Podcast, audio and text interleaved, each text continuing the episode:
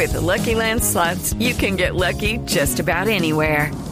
This is your captain speaking. Uh, we've got clear runway and the weather's fine, but we're just going to circle up here a while and uh, get lucky. No, no, nothing like that. It's just these cash prizes add up quick. So I suggest you sit back, keep your tray table upright, and start getting lucky.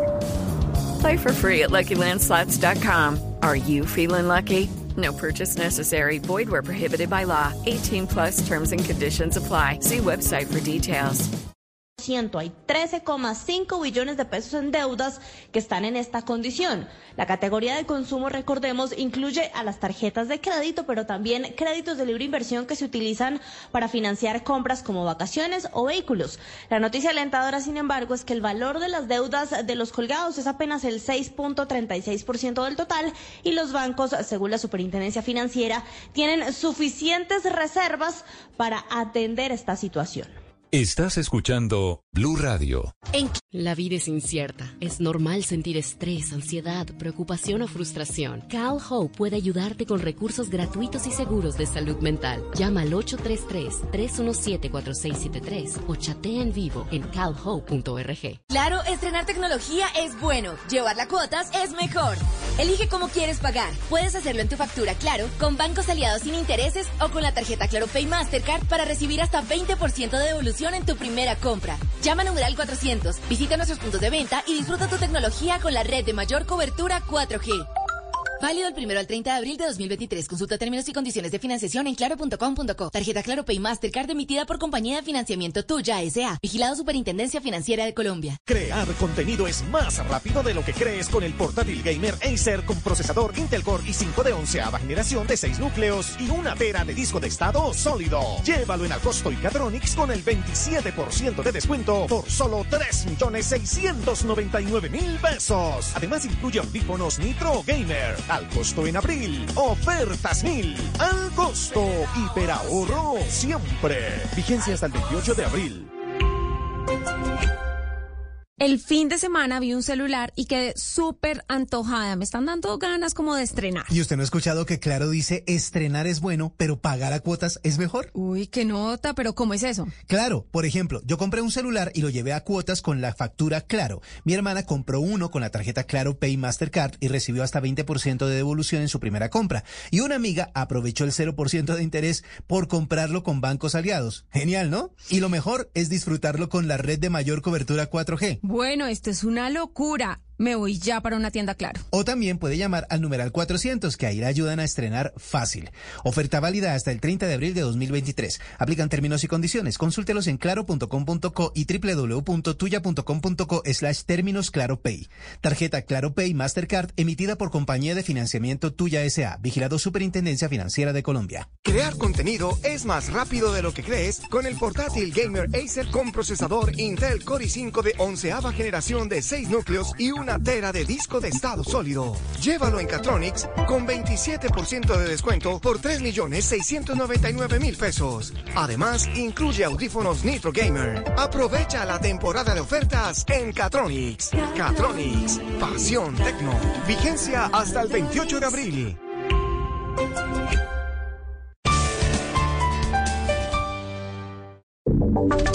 Y ahora en Blue Radio, la información de Bogotá y la región. 10 de la mañana, 27 minutos y una fuga masiva se registró en el centro menores de infractores en Neiva. Los adolescentes aprovecharon la jornada de visitas para fugarse del centro de reclusión. Silvia Lorena. Un total de 14 adolescentes recluidos en el centro de familia Fey, ubicado en el norte de Neiva, en medio de un motín y aprovechando la jornada de visitas, se fugaron del centro de reclusión. De acuerdo con el coronel Jaime Hernán Rojas, comandante encargado de la Policía Metropolitana de Neiva, hasta el momento se ha logrado la aprehensión de cinco de estos jóvenes. Con relación a los hechos acontecidos en la Fundación Fey, se presenta la evasión de 14 adolescentes de acuerdo a las versiones de los educadores que tienen el control del lugar, estos adolescentes, aprovechando la visita familiar, presencian el momento en que uno de los cuidadores abre una reja, emprendiendo la huida. Igualmente se indicó que se continúa el desarrollo de actividades de vigilancia y control por parte de la policía con el fin de dar con la ubicación de los demás adolescentes. Y ante la crisis por la caída del puente del alambrado en el Quindío, las autoridades regionales anunciaron la necesidad de instalar una báscula para garantizar que los transportadores que utilizan esa vía del sur del Quindío cuenten con los pesos adecuados y así no dañar las vías alternas. Nelson Murillo. Tras una visita a Tres Puentes en el departamento del Quindío, el Ministerio de Transporte y la Secretaría de Infraestructura evidenciaron cómo vehículos de transporte de mercancía viajaban con más carga de la que podían llevar. Por eso, además de reforzar los puentes, se empieza a contemplar la necesidad de establecer una báscula nueva en el corregimiento de Barcelona, en el municipio de Calarcá. Al respecto, el secretario de Infraestructura, Héctor Guzmán. Una de las iniciativas por parte del Ministerio es contar con un control vascular en el sector de Barcelona, para así poder garantizar que los transportadores cuenten con los pesos adecuados en sus transportes. Con respecto a la suspensión del cobro de los peajes por el colapso del puente El Alambrado, el Ministerio de Transporte confirmó la suspensión del cobro en Corozal Valle del Cauca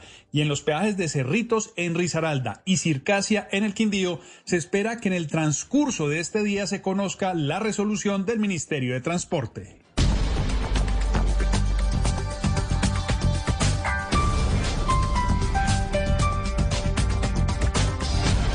Las victorias y derrotas, la pasión y la afición en juego y los datos de lo último en deportes se lo presenta Mañanas Blue.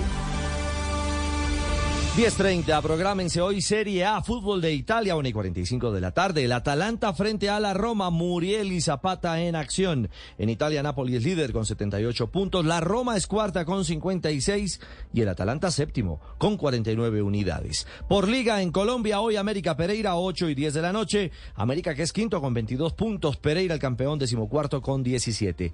Y por el torneo, el torneo de la BB Play 2 de la tarde, Tigres Bogotá. Orso, Marzo, Deportes Quindío 330, a las 4 Llaneros, Atlético FC de Cali y a las 6 Real Cartagena frente a Cortuluá. Los deportes a esta hora en Mañanas Blue.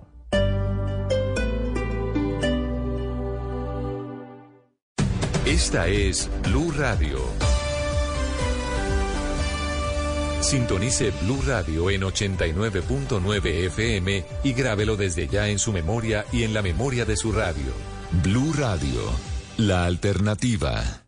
Una de la tarde, en Blue Radio encuentras información. Es la una de la tarde en punto. Es un gusto seguir con ustedes en Blue Radio. Desarrollo de las historias del día. Donde a esta hora se acaban de tomar, como usted mencionaba, Deportes. en el fútbol colombiano. Música y actualidad. Está hablando a esta hora el presidente. Inicia la tarde con un nuevo aire. Meridiano Blue.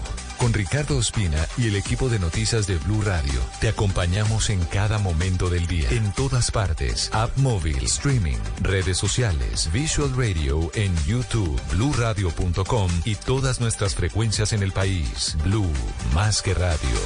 La alternativa. Transmilenio hace un llamado a la solidaridad por las mujeres. Si escuchas un silbato, una mujer puede necesitar tu ayuda. Si observas que una mujer es víctima de acoso en el sistema de transporte, informa al personal del sistema Transmilenio la situación que se está presentando. Y ante cualquier emergencia, comunícate con la línea 123. Esta es la Bogotá que estamos construyendo. Alcaldía Mayor de Bogotá. Dígale no a las noticias falsas. Evite los medios anónimos e irresponsables. En tiempos de emergencias y de incertidumbre, es fundamental la información verificada y confiable. Los medios de comunicación formalmente establecidos, por su profesionalismo y responsabilidad, son el antídoto más eficaz contra las noticias falsas y la desinformación. Infórmese por la radio y la televisión a toda hora, con los rostros y las voces que usted conoce y confía. Fue un mensaje de la Asociación Internacional de Radiodifusión, AIR.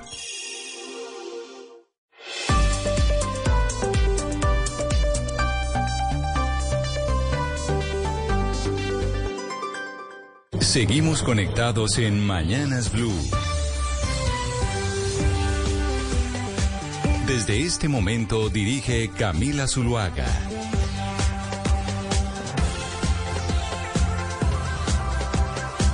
Camila, sin duda alguna, Bogotá sigue siendo eh, una capital musical en América Latina. Y lo que se vivió este fin de semana refuerza eso que venimos hablando. Los Aterciopelados celebraron 25 años de su mítico álbum El Dorado.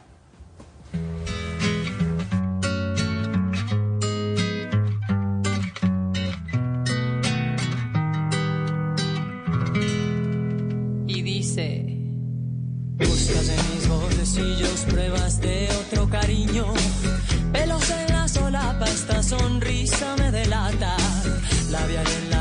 camisa, mi coartada está hecha trizas Estoy en evidencia,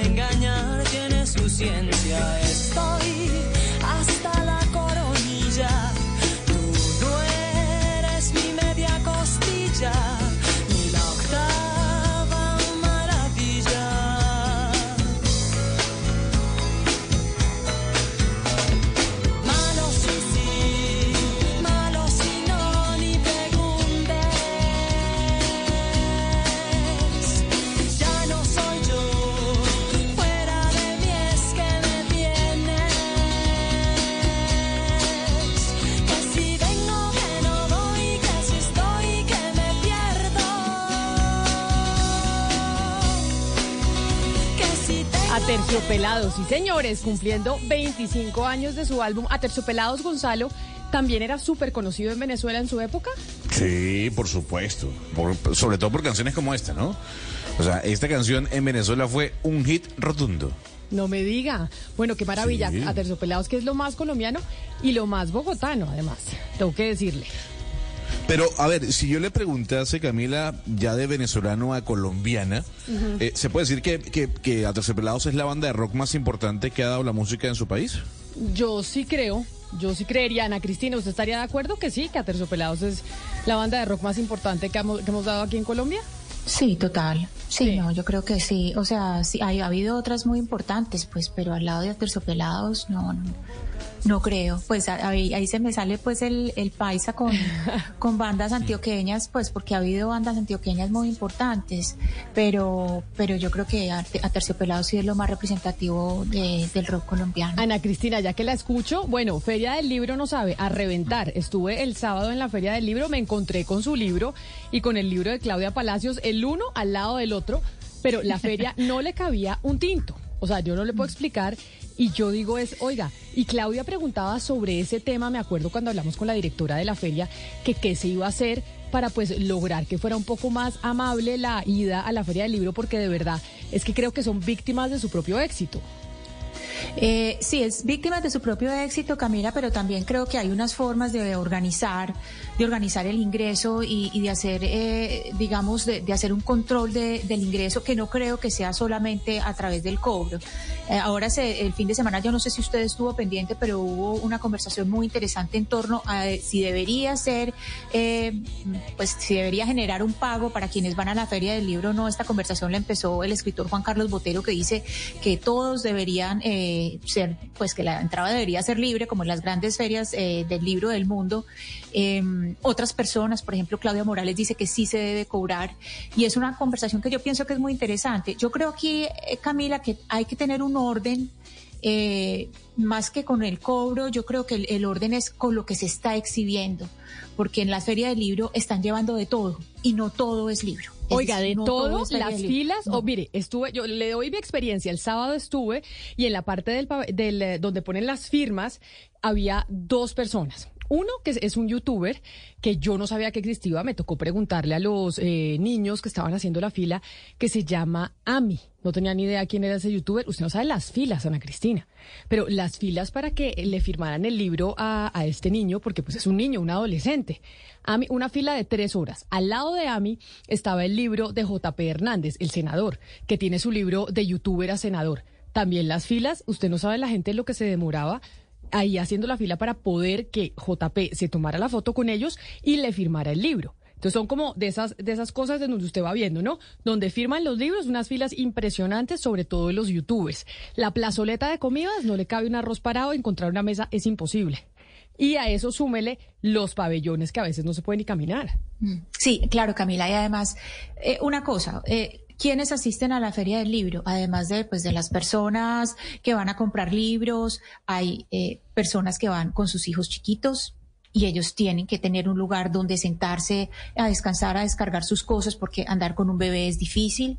Hay personas de la tercera edad que necesitan sentar, descansar, eh, tener un lugar donde reposar. Eso tampoco, se, tampoco está funcionando bien en la feria del libro. Uno se daba cuenta de las personas que se estaban quejando, decían, yo traje mi almuerzo, traje que comer precisamente para no tener que hacer estas filas para comer y ni siquiera hay un lugar donde una, una persona, unas bancas donde las personas se puedan sentar.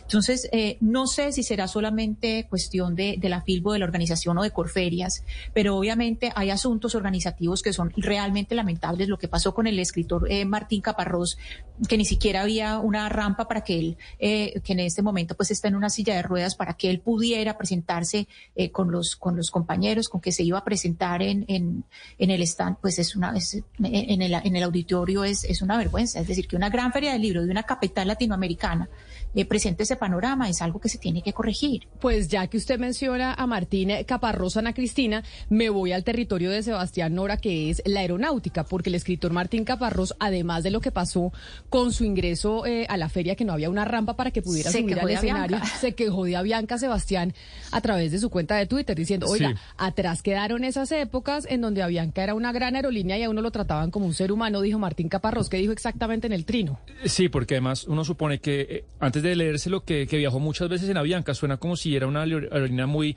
muy familiar para él y supongo yéndose de Colombia de la Feria del Libro pone lo siguiente. Ayer en la tarde, qué pena cómo se arruinó Avianca. Solía ser una compañía donde por lo menos no te trataban como si fueras un enem- enemigo o un indeseable. Ya no. Y Avianca, bueno, le, le responde como le responde a todo el ¿Qué mundo. le respondió Avianca que a través de que Twitter? sí, que si tiene que si tiene algún eh, que si no tenía algún inconveniente que le escribieran que con mucho gusto y, y él le responde diciendo no me interesa hablar con una aerolínea que ni siquiera me ofrece un vaso con agua Es que no ofrecen agua. Es que no ofrecen agua, le toca, toca, exacto, toca pagarla porque es- ese es el nuevo modelo en el que ellos están. Pero sobre Avianca, Sebastián, hay noticias sobre las condiciones que le puso la Superintendencia de Industria y Comercio a Avianca y a Viva para, en cierta medida, perdonarles la vida en torno a los, eh, a la forma en que se venía haciendo esa integración entre las dos empresas. sí así es A- a- eh, hay que separar los dos procesos que a veces eh, es difícil y la gente se confunde y nos confundimos. Una cosa es la integración, que ya sabemos esta semana la, terminan de ratificar, y otra cosa es la investigación de la SIC, que acá pues publicamos eh, el expediente, digámoslo, reservado. La SIC le perdona la vida a Bianca Viva con un comunicado, Camila, pues a mí me parece algo inusual, algo, no sé, por lo menos extraño, que lo comuniquen un viernes a las 10 de la noche.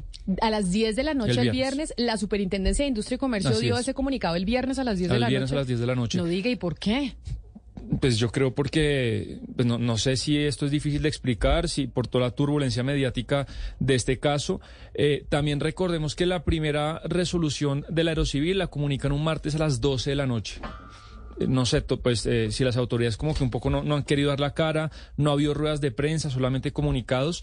Entonces, esta resolución de la sigla dice a Bianca Viva que cierra el caso, eh, la investigación, eh, si cumplen seis condiciones. La primera, pues eh, asegurarse de que ambas empresas van a seguir funcionando de manera independiente, van a ti- tienen que remover de sus cargos, sea junta directiva o ejecutivos, personas que hayan trabajado en las dos empresas anteriormente, entonces ahí se pues se puede aclarar cierta independencia. Tres, le tienen que entregar a los, si algún oyente fue víctima de esos tiquetes que no se expidieron, les tienen que entregar un voucher por el valor equivalente del 150% del valor del tiquete. Si usted, por ejemplo, tenía un valor eh, de un tiquete a Barranquilla de un millón de pesos y quedó ahí un poco eh, eh, pues averiada por esa situación, le tienen que dar un voucher por millón quinientos mil pesos. O sea, 50% adicional. Exactamente. Que claro, Pero lo- usted se acuerda que la SIC, usted nos leyó acá el documento de la Superintendencia de Industria y Comercio en donde hablaba de cómo se había hecho esa integración, Sí. que se había hecho mucho antes de haber pedido el permiso, la cuenta esa o la empresa que se formó allá en el Reino En Unido, en etcétera, etcétera. Todo esto la Superintendencia dijo, ok, pasamos, no importa que hayan hecho todo esto que nosotros mismos escribi- escribimos en un informe, sí cumplen con estas condiciones Sí. que usted nos está contando. Eh, sí, exacto. Y una última sería, unas últimas dos sería como imp- implementar programas eh, que estén orientados a que las empresas cumplan y va a haber un sistema de monitoreo y control. Digamos, esto es En términos eh, prácticos, Camila, es perdonarle la vida a Bianca Viva. Lo que tienen que remunerar realmente es muy poco porque lo que es más costoso, que son los vouchers, pues digamos que no están haciendo un favor, es devolver a la gente lo que, lo que les deben. Y un poco la El resolución... 50% sería como que la inflación, los intereses, etcétera, etcétera. o una compensación por el daño causado, porque si usted tenía un matrimonio, pues no pudo, no sé. La realidad es que la resolución un poco lo que dice, si uno la lee entre líneas, dice, oiga, el- al consumidor le sirve más alguna de estas cosas eh, a, que, a que multemos muy duramente a Bianca y a Viva, que ustedes van a sufrir más. Entonces, pues yo creo que la gente debe saber que esta novela se termina con estas dos cosas, Camila. Con el paz y salvo de la SIC y esta semana que se va a publicar ya definitivamente el fa- eh, la resolución, resolución en segunda instancia que aceptan la integración entre las dos compañías y yo creo que ya con eso la, la novela queda sepultada. Lo más importante es, entraría entonces nuevamente a operar Viva. Tendríamos otra vez esa, esa aerolínea funcionando, que al final es algo positivo para el consumidor, porque obviamente la salida del mercado de Viva pues dejó a muchos colombianos, por ejemplo, sin poder ir a México, Ana Cristina, que era donde tenían unas, unas, unas rutas eh, que habían eh, ganado muchísimo mercado, porque iban a México a distintas partes. Sí, eh, Camila, pero pues lo cierto es que Viva y Ultraer ya anunciaron que para los primeros días de, de mayo, del mes de mayo, ya empiezan otra vez a volar con una flota muy reducida, muy pocos aviones. Se, se, se estima que van a perder buena parte de los de los eh, pasajeros que tenían, pero ya se anunció. Hoy, hoy es eh, gran titular que en- para los primeros días de mayo ya se espera que vuelvan a empezar con menos aviones. Claro, con menos aviones, pero Ana, finalmente, eh, o sea, entiendo y Sebastián, usted dice les perdonan la vida, esto probablemente si lo hubieran hecho otras personas no se los hubieran perdonado, pero también es verdad que necesitamos que haya aerolíneas, porque es que la gente le está saliendo costosísimo viajar. Y cuando se pierde mercado, cuando se pierden empresas que cubran ciertas ciertas rutas, al final los más eh, perjudicados somos nosotros los usuarios, los Yo- yo colombianos, creo en donde yo no sé Claro, pero- comparativamente con otros países si aquí viajar es caro o barato en Colombia. Yo creo que yo creo que viajar en Colombia es supremamente caro. Es caro no, es supremamente caro. O sea, usted, eh, eh, es decir, lo compara con un eh, precio de cualquier aerolínea europea y más aerolíneas de bajo costo y es absurdamente caro los precios de Colombia. Y cuando le digo absurdamente caro es que puede ser cuatro veces el precio de lo que es volar eh, distancias similares en Europa. Eh, no es solamente eso, Camila, sino los los tiquetes que había vendido. Si usted se pone a mirar, eh, estamos hablando de, de que Viva Air había vendido más de 460 mil eh, tiquetes y si estamos hablando de Ultra 379 mil. Entonces no es solamente para los pasajeros que vienen, sino lo que tienen que cumplir, es decir, los deberes que tienen encima, pues las deudas, deberes no, las deudas que tienen encima. Y yo creo, Ana Cristina y Camila, que con esto perdimos todos, pero todo el mundo perdió. Incluso Avianca perdió, que fue el, el gran inversionista, porque la empresa que compró ya no es la empresa de hace un año y medio. Es una empresa disminuida, eh, financieramente quebrada, con menos flota.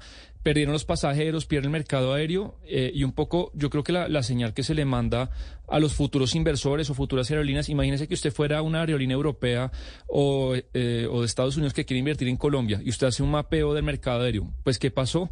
todo este bochorno, este papelón institucional en que pues se le permitió a una empresa integrarse sin permiso. Entonces, yo creo que aquí perdió desde el pasajero más humilde hasta el, hasta el directivo más, más millonario del sector, perdimos todos.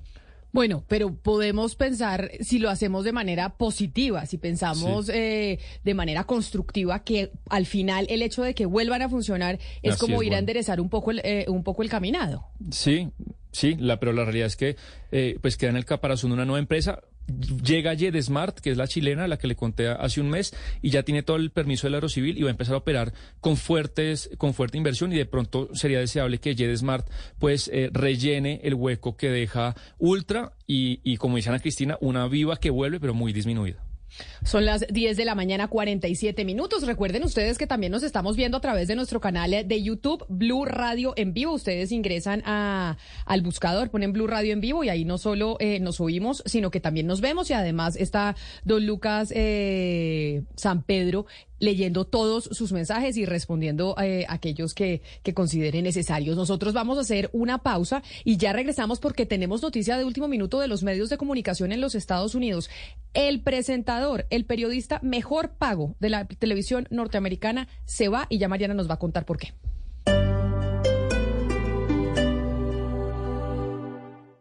More and more San Franciscans are making fewer car trips, swapping gas appliances for electric, and taking other actions to reduce climate pollution. So thank you from the future. Take action at sfclimateplan.org. Transmilenio hace un llamado a la solidaridad por las mujeres. Si escuchas un silbato, una mujer puede necesitar tu ayuda. Date cuenta. Los comportamientos sexuales como manoseos, palmadas, roces deliberados, la toma de fotos o videos de tu cuerpo sin tu consentimiento y los actos de exhibicionismo son violencia. Ante cualquier emergencia, llama a la línea 123. Esta es la Bogotá que estamos construyendo. Alcaldía Mayor de Bogotá. Hola, soy Piedad Bonet y quiero enviar un saludo muy especial a los oyentes de Mañanas Blue 10 AM. Y también decirles que leer un buen libro es maravilloso por muchas razones. Porque nos remite a nuestras propias experiencias y despierta en nosotros recuerdos y muchas emociones. Porque nos invita a dejar atrás nuestros prejuicios y a revisar nuestras ideas sobre el mundo y a ver este en toda su complejidad. Y porque enfrentarse a vidas e ideas ajenas nos permite imaginar ser más comprensivos y más tolerantes y porque un buen libro siempre da placer, entretiene. Es, como dijo Borges, una de las formas de la felicidad.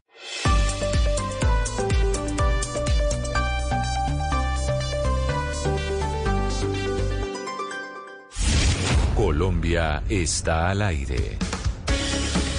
10 de la mañana, 49 minutos. Ya vamos a oír la voz precisamente del eh, periodista norteamericano que se va de la cadena Fox News. Mariana, estamos hablando de Tucker Carlson, que se va. Oigámosle la voz a Tucker Carlson para que sepan específicamente de quién estamos hablando y que usted, Mariana, nos cuente cuál es la razón para que este señor, oigámosle un poco. Well, here's one measure of their badness. You can try this at home. Ask yourself. Ahí estamos viendo también quienes están conectados a través de nuestro canal eh, de YouTube las imágenes de Tucker Carlson en una de sus entrevistas a través eh, de Fox News, Mariana. Pero acaba de salir el comunicado de esta empresa de medios de comunicación, quizá la más vista en términos de noticias en Estados Unidos, completamente ligada al Partido Republicano, anunciando que el señor se va y es inminente. Su último show fue el viernes. ¿Por qué? Camila, el comunicado no dice exactamente por qué, pero pues lo que todos nos imaginamos es ese nuevo acuerdo al que tuvo que llegar la compañía con la otra compañía que fabrica eh, máquinas para procesar votos que se llama Dominion. Esto fue un caso legal que ha pues acogido toda la, atención de la prensa en Estados Unidos y pues se, se data a las elecciones eh, pasadas, a las elecciones presidenciales pasadas, cuando Fox News dijo eh, falsamente, incorrectamente, que gracias a Dominion se había podido ganar las elecciones eh, por parte del Partido Demócrata o el presidente Joe Biden. En otras palabras, dijo que las, las máquinas de Dominion estaban manipuladas para que eh, favorecieran a los demócratas. ¿Qué fue lo que hizo Dominion, que es la compañía de nuevo que fabrica estas máquinas? Pues em, demandó a la compañía entera y eh, la próxima semana empezaba ese juicio,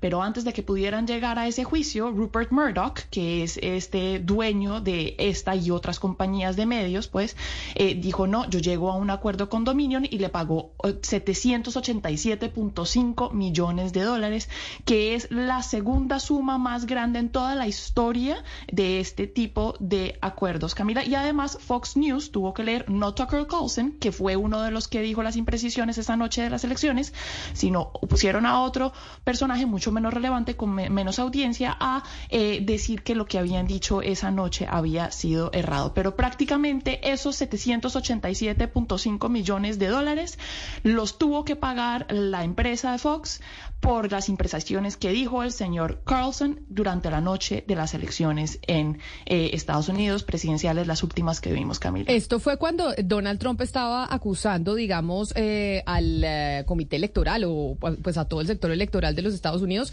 que las elecciones se las iban a robar. Y entonces Tucker Carlson, a través de su programa en Fox News, acusó a esta empresa de dominio, que son las, em, las máquinas que hacen, que cuentan los votos, de que no eran confiables a la hora de hacer el proceso proceso de elección en ese país. La empresa demanda, corríjame usted, Mariana, demanda a Fox. antes de que se vayan a juicio, antes dice, yo prefiero no irme a juicio porque esto de pronto me sale más, más costoso, le pago a la empresa y eh, ya y, ya pues como que hacen un acuerdo antes de empezar el juicio. Y la segunda eh, decisión que toma la compañía es sacar a este señor, a Tucker Carlson. Exactamente. Entonces Fox News dice, aquí tengo las de perder muy probablemente, yo pagó esto, que es una cifra pues enorme. Eh, hay que también eh, entender que Fox News es muy, es muy interesante, Camila, porque cuando usted lee todos los documentos eh, que de la Corte, pues que publicó la Corte antes de que se fuera a dar este caso, pues es muy claro que Fox News y Tucker Carlson empiezan a cambiar su discurso cuando ven que la audiencia se les va bajando esa noche. ¿Y se les va bajando por qué? Porque, por ejemplo, el, canal fue de los primeros en decir que Arizona, ese estado que era tan competido en las elecciones, pues lo habían ganado los demócratas. Es ahí cuando la audiencia se empieza a bajar y entonces es ahí cuando el señor Tucker Carlson empieza a decir mentiras, a decir falsamente que las eh, eh, elecciones se las habían robado, entre comillas.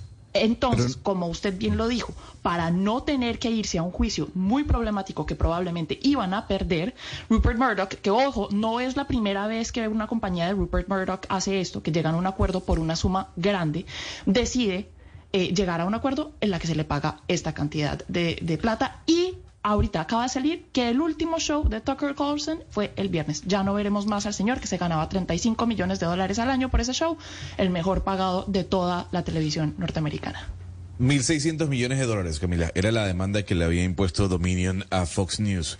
Recordemos que no solo fue Tucker Carlson, recordemos lo que dijo Giuliani en su momento. Giuliani dijo que eh, Dominion era una empresa subsidiaria de Smartmatic. Smartmatic, recordemos, Camila, que era la empresa que instaló las máquinas de votación en Venezuela.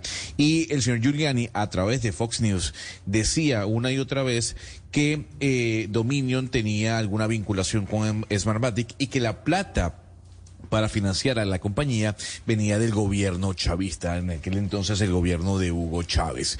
Eh, también habló de Indra, por ejemplo, que, la, que es muy conocida en Colombia.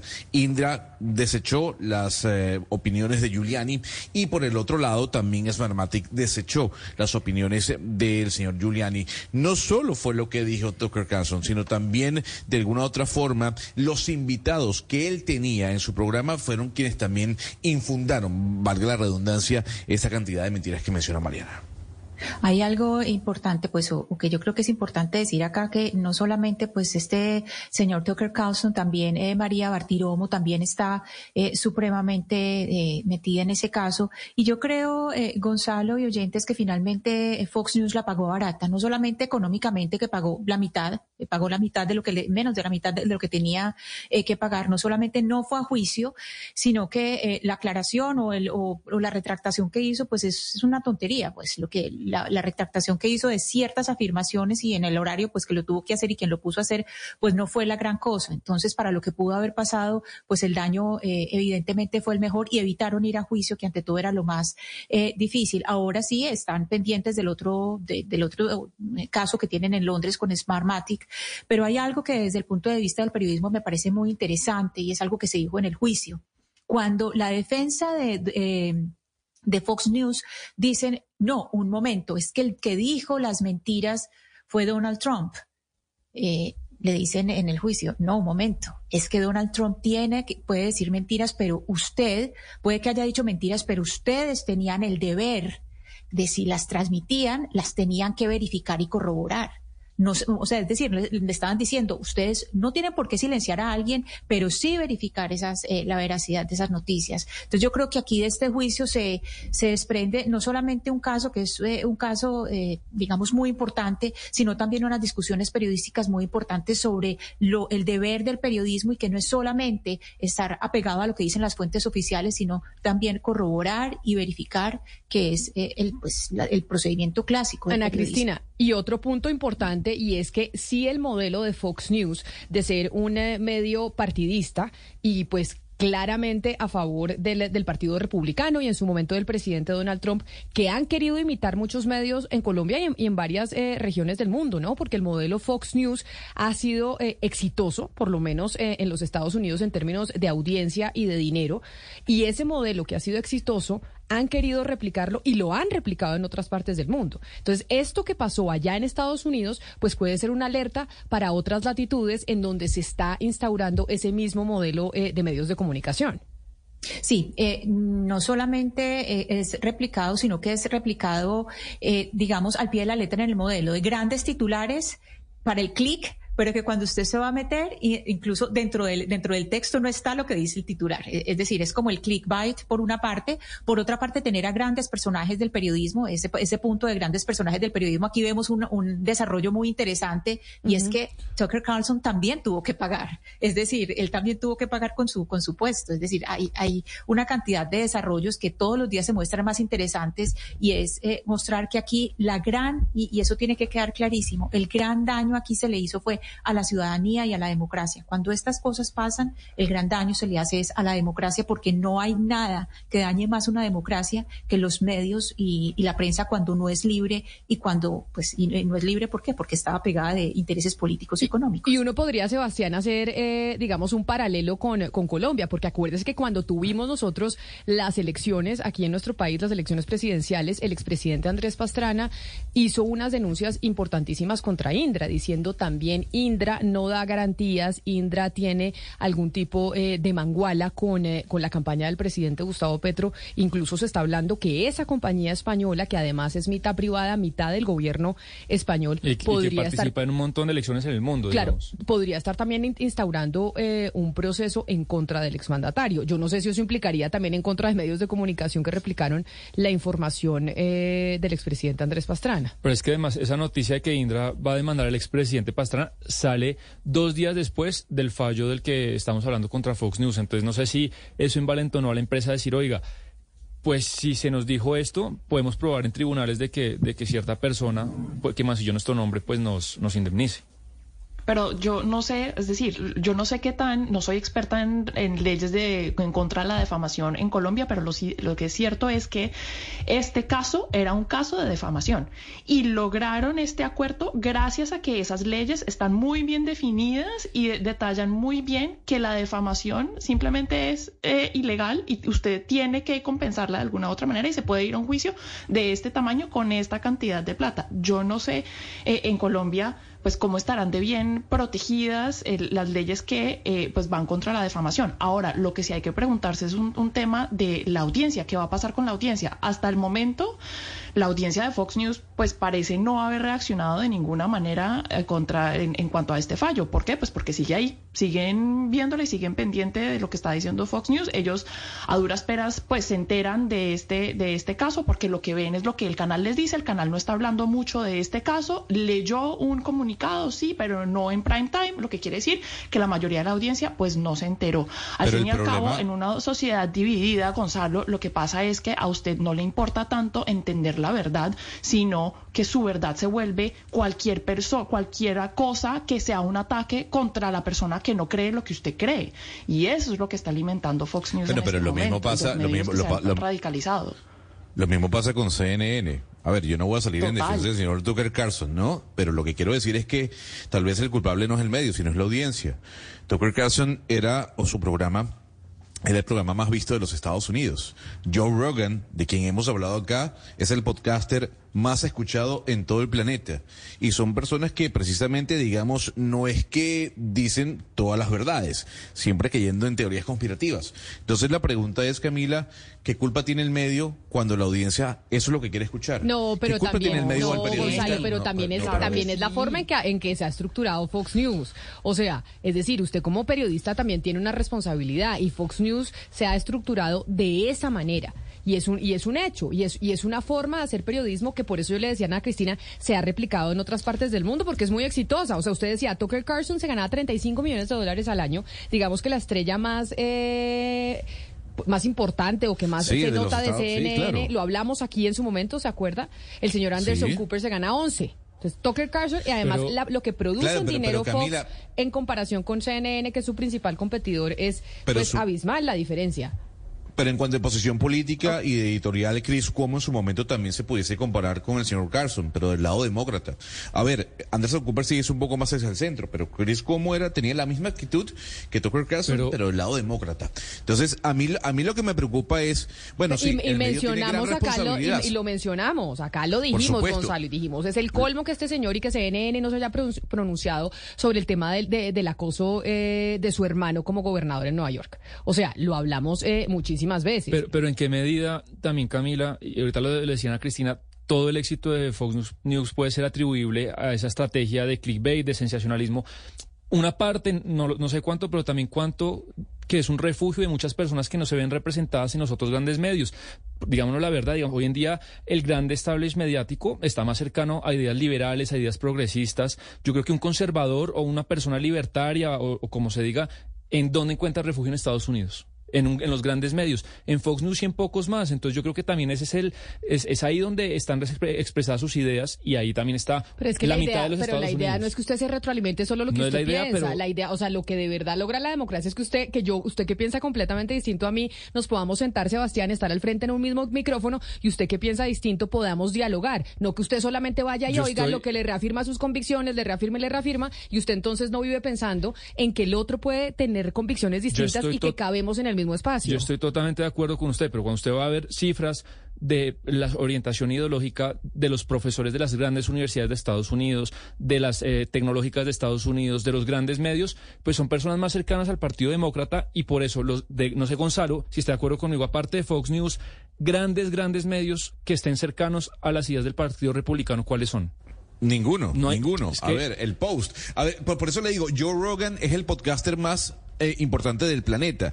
Y Joe Rogan, digamos que la mayoría de su audiencia es del Partido Republicano o Conservador. 11 millones de escuchas todas las semanas. Entonces, ahí está el refugio, por lo que usted menciona. Bueno, pero volviendo a nuestras latitudes, 11 de la mañana, 4 minutos, vámonos para el Ministerio de la Defensa. Porque, Claudia, usted está presente en estos instantes en el Ministerio de Defensa porque a las 12 del día va a entregar el ministro el ABC de la Política de Seguridad, Defensa y Convivencia Ciudadana para el 2022-2026. ¿Qué es lo que va a pasar al mediodía y qué es lo que va a dar a conocer el ministro de la Defensa el día de hoy?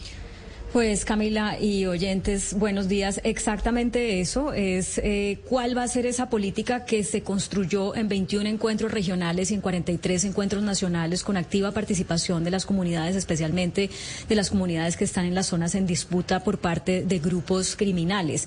Eh, le adelanto algunas cosas que incluye esta política que seguramente van a dar de qué hablar y vamos a tener la oportunidad de conversar con el ministro de la Defensa antes que todos los eh, periodistas. Nos va a atender en unos en unos instantes. Usted se fue para allá. Dígame en dónde está metida Claudia, que yo la veo como en una oficina. Ya sé que está allá en el ministerio, pero cuéntenos en dónde se sentó. Sé que usted se Me fue de primera eh, para, para que para que conociéramos eh, antes que todos el informe que va a presentar el ministro. Pero en dónde está. En efecto, me metí por acá en una oficina. eh, estaba medio perdida, Camila, porque usted sabe que el Ministerio de la Defensa viejo se cayó, se estaba cayendo. Entonces, ahorita que hay otra sede, que es la sede de Indumil, donde funciona el Ministerio de la Defensa, y aquí muy amablemente, pues nos dejaron esta oficinita. Es un espacio eh, muy iluminado, como usted lo ve. Se oye un poco eh, con eco, ¿cierto? Sí, ¿Me se parece? oye con eco por eso y se le ve atrás, eh, pero bueno, no se ve nada atrás, simplemente se ve la, eh, el vidrio que no deja ver qué hay detrás suyo. Sí, sí, y, y pues ha sido todo un, tema poder salir desde acá porque usted sabe que tra- por tratarse del Ministerio de la Defensa pues hay bloqueos para acceder a ciertas, eh, pues a, a- a determinadas páginas y demás, entonces casi que no logramos salir, pero ya nos ayudaron un montón. Y por eso le puedo contar aquí a usted, a los oyentes, lo que va a pasar. Entonces, eh, mire, son, fueron 21 encuentros regionales, 43 nacionales, participó la comunidad, esto es importante entenderlo, ¿por qué? Porque ese plan estratégico de defensa hasta el 2026 va a tener algo que se llama la retroalimentación del liderazgo civil, es decir, todas estas personas que participaron en la construcción del plan van a ser una especie como de veedores que van a estar eh, pues alimentando de información a la fuerza pública sobre lo que pasa y si, si esto tiene, si esto funciona o no funciona. Hay una cosa importante y es el énfasis que se hace en que el combate a las drogas se va a hacer para eh, atacar las economías, eh, las rentas ilícitas de las drogas. Esto es importante entenderlo. ¿Por qué? Porque usted sabe que estamos en 240 mil hectáreas de coca, eh, que el gobierno suspendió, bajó la meta eh, de erradicación de cultivos de coca significativamente. Entonces va a ser interesante que el ministro explique si es que hay un cambio en el nivel de tolerancia al número de, de- de hectáreas sembradas de coca en Colombia y parece, pues, por lo que se anticipa de este plan, eh, que así es. Van a presentar dos proyectos de ley, eh, una ley de defensa y seguridad fronteriza y una ley de seguridad y defensa nacional. No me pregunte a qué horas van a ser tramitados, porque ya sabemos que en el Congreso, pues, hay un trancón de proyectos de ley y todos son de importantísima eh, prioridad. Y, em, pues, por supuesto que esto, tiene, esto se enmarca dentro de la estrategia de paz total del Gobierno Nacional.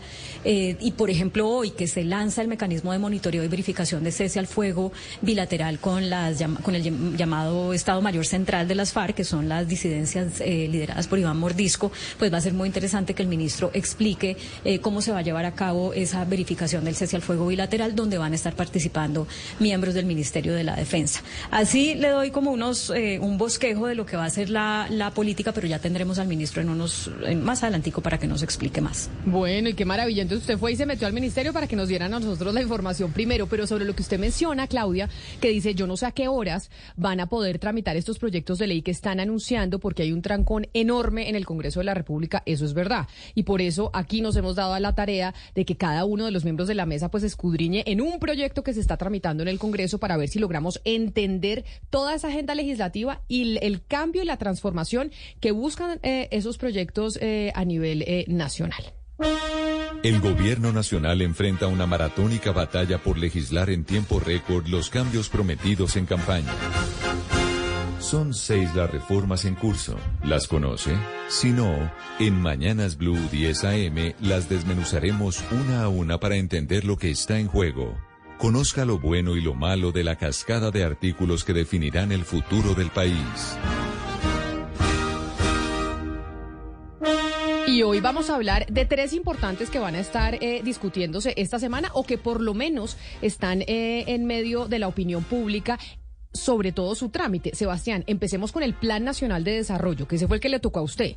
Y usted es senador, usted fue el único que dijo, el único que dijo que era senador aquí en la mesa de trabajo, porque usted no se iba a ir de representante a la Cámara. ¿Cómo está el tema del Plan Nacional de Desarrollo en términos de su aprobación en, dentro de la agenda legislativa? Pues un poco enredado. Eh, antes ya de, contarle el artículo que le voy a hablar, que estoy seguro que usted, Ana Cristina, les va a encantar este artículo y lo van a apoyar. El tema yo lo veo complicado por más de que los autores y los ponentes eh, en los medios de comunicación dicen que los tiempos dan y que todo está perfecto. La realidad es que si al 7 de mayo no se aprueba el Plan Nacional de Desarrollo, pues le queda al presidente Gustavo Petro eh, sacarlo por decreto. ¿Qué es lo que le falta? Le falta la plenaria de la Cámara, la plenaria del Senado y la conciliación. ¿Qué es lo que se han demorado? Y esperan eh, los, los ponentes coordinadores citar esta misma semana esos debates que le faltan. Lo que pasa, Camila, es que al DNP llegaron, oiga, oiga bien, más de 4.000 proposiciones de todo el mundo. Porque como el Plan Nacional de Desarrollo es, digámoslo así, una caja de Pandora donde pues meten de todo, de todos los temas. Pues sí, porque es la hoja de ruta de los cuatro años de gobierno del, del, mandatario de turno. Sí, y muchos pues congresistas aprovechan para meter ahí de pronto alguna cosa que es muy difícil pasarla por un proyecto de ley. A mí me explican, pues eh, meten la proposición, se la acepta Hacienda o, o Planeación y la meten ahí. Están tratando de, despachar rápidamente esas cuatro mil proposiciones y esperan esta semana por lo menos citar alguno de los debates. Lo que pasa, Camila, es que yo creo que los tiempos están muy justos. También la reforma de la salud es prioridad esta semana. Entonces vamos a ver.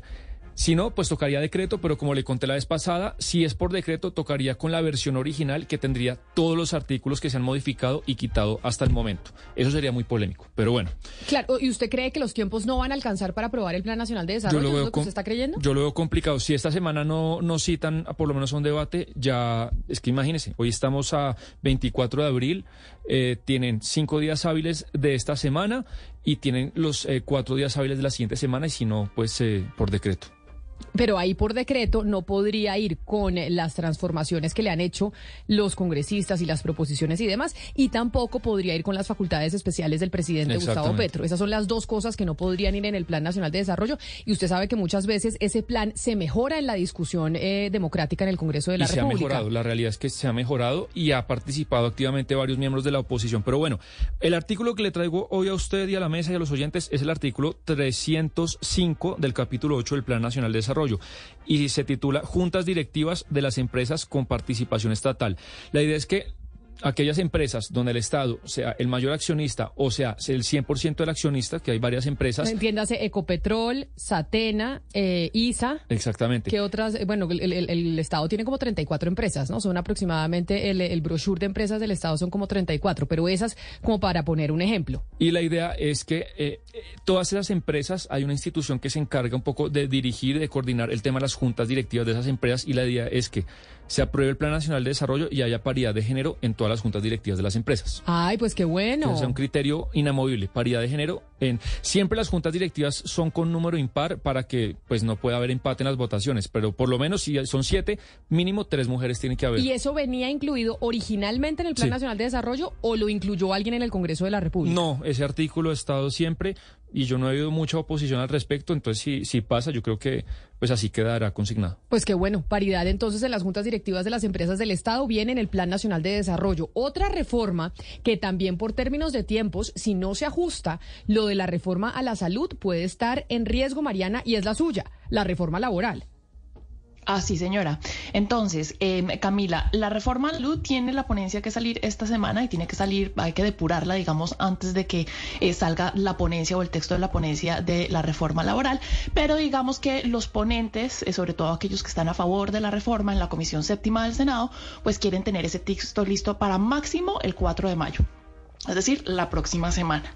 Entonces, en este momento hay siete ponentes que están a favor, otros que van a, sacar una ponencia negativa, eh, pero lo que me están diciendo también es que en este momento pues están reuniendo con varias mesas técnicas, eh, con plataformas, con la ANDI, con la SAC, eh, con pequeños y medianos industriales y de todos, y pues de ahí va a salir la ponencia que vamos a tener la próxima semana, pero no sabemos en este momento exactamente cuál es ese texto todavía, pero tiene que salir para la próxima semana para que les dé el tiempo el periodo legislativo y es más, se estima que de pronto se van a tener que ir a una semanita de, de extraordinarias, Camila. O sea, pero usted está, eh, honorable representante, ¿usted cree que sí les va a alcanzar el tiempo para la reforma eh, laboral? Porque acuérdese usted que dependen todos, Plan Nacional de Desarrollo, reforma laboral, en términos de discusión de la reforma a la salud. ¿Usted cree que sí van a tener eh, los tiempos y les, y les va a alcanzar para que puedan aprobar esa reforma? Yo lo veo un poco difícil, Camila, especialmente si la reforma a la salud eh, sigue siendo tan contenciosa y tan controversial. Yo creo que eso puede dilatarse y, y alcanzar a, verse en otras reformas propuestas, incluida esta. Entonces, me, me parece que si, yo fuera el gobierno, yo estaría un, poquito preocupada con los tiempos en este momento y pues es que también las tres reformas principales es que se demoran mucho tiempo en discutir y en debatir. Entonces, yo no sé, yo la veo, yo la veo, a mí me preocupa, yo no, no la veo tan fácil como, como muchos creerían o, o quisieran creer. Pero entonces, eh, Oscar, usted, las apuestas están en que cómo ve el tema de la reforma laboral y los tiempos, que es la de Mariana, que ahorita Mariana nos dice, bueno, ¿qué artículo nos, nos aprendemos el día de hoy que vaya dentro de esa reforma? Mire, Camila, yo a diferencia de la representante Palau y del senador Nora, yo creo que el tema de los tiempos eh, es, lo que están arreglando en este momento exactamente el gobierno con los distintos partidos. Porque como todo depende de la, de la salud, de las reformas eh, a la salud, que es la que tiene atado todo lo demás, lo que tiene que ver con el trámite en el Congreso, de lo que se trata es de buscar esos acuerdos para que todas las, de- las otras reformas salgan de chorro, no tengan ningún problema.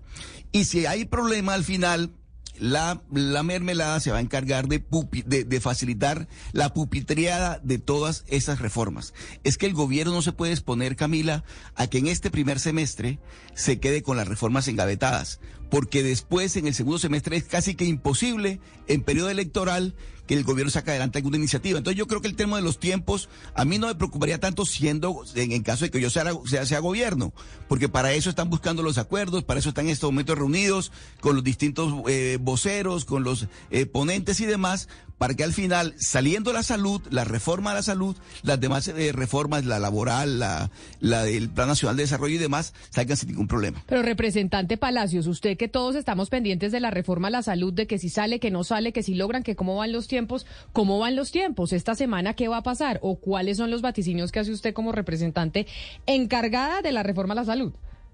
Que aquí se están, me río porque se están riendo de mí porque usted me dice representante Palacios. Hay que explicarle a la gente que es que estamos en este ejercicio pedagógico. Y entonces pero por eso... yo le voy a decir una cosa, con esta mano de reformas, todos en esta mesa de trabajo, yo le aseguro que hemos aprendido un montón de la ley quinta, que es del funcionamiento eh, del Congreso de la República y del Legislativo. Yo le aseguro que no habíamos eh, tenido que estudiar tanto los trámites eh, legislativos como en esta oportunidad, porque es que hay muchos proyectos y proyectos sustanciales como el suyo, como el de la reforma a la salud. Bueno, entonces le digo, honorable presidenta, lo siguiente. Eh, está citado eh, para la continuación del primer debate mañana la eh, Comisión Séptima de la Cámara de Representantes. Muy probablemente va a ser a las nueve de la mañana. Estaba justamente confirmando la hora. ¿Y qué es lo que va a pasar? Este fin de semana recibieron, ¿se acuerda que yo el viernes le conté que tienen que, había varias opciones y una de las opciones era unificar el proyecto con la enmienda que presentaron los propios ponentes eh, la semana pasada, los artículos que no ten- tienen, tienen como rollo, digámoslo así, o sea, en los que no hay problema, y ahorita le sumaron otras propuestas que, present- que se presentaron en los últimos días. Eso es lo que en este momento está citado para discutir mañana, pero eso es una cosa, digamos, eh, muy difícil de manejar porque son demasiados artículos, son más de 300 artículos. Entonces, pues vamos a ver si mañana lo que hacen es empezar a depurar o si de, una vez van a ir a votar la ponencia positiva que ya eh, comprende buena parte de ese articulado y que presentaron pues eh, los ponentes. Eso es lo que le puedo decir por ahora. Esos fueron los avances del fin de semana. Unificaron en un solo documento las, digamos como los tres bloques, eh, pero no están ordenados y no sabemos si lo que mañana van a empezar a hacer es depurar eso que unificaron o van a votar la ponencia positiva. Pero pueden votar ponencia positiva cuando hay proposiciones en curso. Es una opción. Podrían, podrían decidir eh, hacerlo así, pero pues eso es lo que está por definirse. Bueno, ahí es, bueno, tenemos que ver si eso pudiese o no. Si la, es que, si ve, por eso es que es importante que nosotros aprendamos el tema de la ley quinta. Si con las proposiciones que hay en curso, que hay un montón, ¿cuántas, por ejemplo, Plan Nacional de Desarrollo, cuántas Cuatro llegaron? mil. Cuatro mil, imagínense. Había, sabíamos que del Partido Conservador y el Partido de la U, Oscar, había como 39 observaciones, 39 po- proposiciones más o menos. ¿Con proposiciones se puede votar eh, ponencia positiva, Oscar? 33, había 33, 33. proposiciones de pa- del Partido Conservador y de la U. Ellos llegaron a acuerdo para que fueran las 33. Pero Camila, no se va a poder votar si no se, no se eh, ocupan de las proposiciones y también de la enmienda. Es que, por ejemplo, en la enmienda de la que estamos hablando de la reforma a la salud, están incluidas facultades extraordinarias para el presidente de la República. Otras facultades. Es decir, mientras esa parte no quede eh, eh, eh, considerada y aprobada y demás, no se puede avanzar en la discusión. Ese es el gran, el- digamos, el gran, el gran, el gran problema que tienen estas reformas, porque primero hay que discutirlas, esa parte de las proposiciones, la enmienda y demás, para poder seguir avanzando. A no ser que llegue un acuerdo entre todos ellos de decir, bueno, nos, nos ocupa- eh, seguimos adelante y después nos ocupamos de estos temas. Pero no, es muy difícil que se haga de esa forma, Camila. Pero si la, si la de salud se llega a hundir, imagínese ese escenario, la laboral y la pensional se valorizan.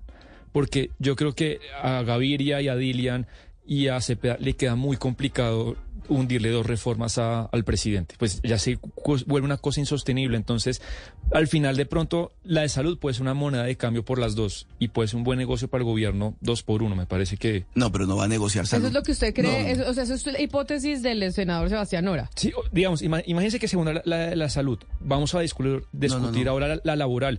Yo no veo a estos tres partidos negándole las tres Pero reformas. el, pero el Partido Conservador, antes de la reforma a la salud, dijo, nos oponemos a la reforma laboral. Sacaron comunicado Bueno, diciendo ellos- que defendían las plataformas y una cantidad de Bueno, ellos cosas, han que dicho esa reforma iba en contra de, de lo que piensa el Partido Conservador. Camila, le voy a decir lo que me contó un colega aquí en Barranquilla este fin de semana. Las reformas ya están listas. Eso es lo que yo creo también. Yo creo que Entonces, el gobierno va cuando a de esa manera tan contundente el colega me dice, me dice, las reformas ya están listas, yo digo, "Plo, ¿esto qué fue? Pero bueno, pero yo creo que, yo insisto, reformas con reformas tiene que haber. Es decir, no como la quiere el- el- inicialmente el gobierno, el proyecto original, pero, pero, Es, difícil lo que dice eh, el senador Nora, que se hunda la reforma a la salud, bastante complicado. Dice un oyente que nos está viendo a través de nuestro canal de YouTube de Blue Radio en vivo, que se llama Javier Herrera. Una cosa que no habíamos tenido en cuenta, yo no sé si alguno de ustedes ya lo tenía planillado, y es, vamos a salir el primero de mayo a defender las reformas del cambio del presidente Gustavo Petro. Sabemos que el otro lunes es festivo, tenemos primero de mayo, Día del Trabajo. Por lo general, en el mundo entero, menos en Estados Unidos, que tienen un día laboral distinto, ¿no, Mariana? Que es Labor Day, los norteamericanos dicen, eso del Día del Trabajo, eso es de, del comunismo, dicen los gringos. Entonces ellos tienen un Labor Day, ellos son los únicos en el planeta que no celebran el primero de mayo como el resto del, eh, del mundo. Ese día... O sea, hay- celebran el día, pero en otro, en otra fecha, al Eh, otro, al otro costado del año. Exactamente. Entonces, el primero de mayo lo que dice Javier Herrera es, vamos a salir a defender eh, las reformas. ¿Qué tan nutrida irá a estar esa, esa manifestación del primero de mayo? Siempre salen los sindicatos, siempre salen los trabajadores, eso pasa en el planeta entero, pero en esta oportunidad tenemos adicionalmente lo que nos dice el señor eh, Herrera, y es que van a salir a defender las reformas. O sea que el lunes tendremos eh, también marchas importantes. Seguramente eh, eso, eso es lo que va a suceder este lunes festivo. Habrá marchas y otro detalle, está el jueves Camila arranca el Congreso de Asofondos donde está invitado el presidente Gustavo Petro. La pregunta es, ¿irá? Hace un año no fue. Vamos a ver si, si va a ir esta vez. Pero hace un año era candidato, esta Claro, vez es pero no eh, fue. presidente. Y esta vez es pre- y siempre se invita al presidente. La pregunta es si va a ir. eh, y ahí se va a empezar a hablar de la única reforma que de pronto no se ha hablado tanto, que es la pensional. Además, Camila, porque a su fondo le está dando durísimo la reforma pensional. Lo que ha hecho, eh, en, en resumen, Santiago Montenegro, el vocero de Asofondos, es que eh, la reforma pensional implica una reforma tributaria, ¿sí? Porque va a terminar con, con pensiones eh, siendo el gran recaudador y el gran pagador de pensiones en Colombia y el gobierno subsidiando parte de esas pensiones pagadas por, por este fondo público. Y en consecuencia, quienes van a pagar eso serán las nuevas generaciones, nuestros hijos, nuestros nietos, y eso dice el señor eh, representante y vocero de Asofondos, Mire, va a ser una especie de reforma tributaria. Lo que sí va a haber el primero de mayo es discurso en el balcón. Eso sí no va a faltar. El discurso del presidente en el balcón en la Casa de Nariño, ahí en la Plaza de Armas. De tal manera que ese será como el cierre, eh, el broche de oro de todas estas marchas que se están esperando para el primero, para el primero de mayo. Entonces sí va a estar presente el presidente Gustavo Petro, eh, Sebastián, no en la calle, pero en el balcón, como dice Oscar. Entonces sí, claro que es que es imposible que el presidente no esté. Imagínese un día tan importante para eh, los trabajadores, para la visión de mundo que representa el eh, presidente Gustavo Petro. No estar en la marcha del primero de mayo. Pero claro, pero puede hacer las dos cosas. Puede ir eh, el viernes a Cartagena y se vuelve a Bogotá y el lunes va, va en marcha. Ah. Las dos cosas las, me las podría hacer perfectamente. Honorable representante Claudia Palacios le envía a un colega honorable eh, senador de la República la siguiente información, que primero en el, en el Congreso, en las comisiones, se vota el informe de ponencia y después el articulado. Al discutir el articulado es que se discuten eh, las proposiciones, que Ah, esa es como eso. diría la norma, la, la, la ley quinta, pues. Y ese es, ese es un informe de ponencia positivo. Usted recuerde que ya la semana pasada, pasada discutieron el negativo y lo tumbaron 17 eh, contra 4. Ahorita entonces van a discutir el informe de ponencia positivo, que es el de, de son creo que son seis ponentes, cuatro eh, a favor. Y pues lo más probable es que si no dejaron pasar el negativo, pues sí dejen pasar el positivo. Y ya de ahí pues viene el articulado, que como le digo está todo unido en un solo documento, pero pues está desordenado. Tienen que empezar a ordenarlo en conjunto. Pues así está la cosa en el Congreso de la República. Esta va a ser una semana crucial en el proyecto de ley de la reforma a la salud y pues que eso tiene consecuencias en otros proyectos importantes. Plan Nacional de Desarrollo, como hablábamos con eh, Sebastián, y la reforma laboral de la Sena. Ah, no, Mariana es representante. Representante eh, Palau de la Comisión Séptima de la Cámara de Representantes. Pues aquí vamos aprendiendo y vamos sabiendo cómo se están tramitando esos proyectos para que tanto ustedes como nosotros podamos eh, conocer lo que está pasando en el legislativo que implica cambios estructurales y muy importantes para el país. El gobierno nacional enfrenta una maratónica batalla por legislar en tiempo récord los cambios prometidos en campaña. Son seis las reformas en curso. ¿Las conoce? Si no, en Mañanas Blue 10 AM las desmenuzaremos una a una para entender lo que está en juego. Conozca lo bueno y lo malo de la cascada de artículos que definirán el futuro del país. Colombia está al aire.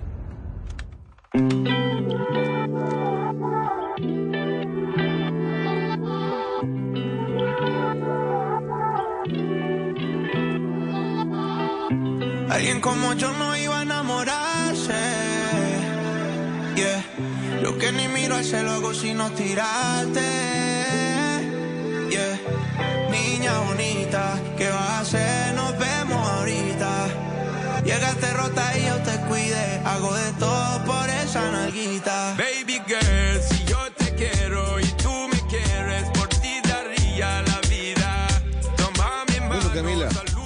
Seguramente ha bailado alguna canción de Sean Paul, ¿no?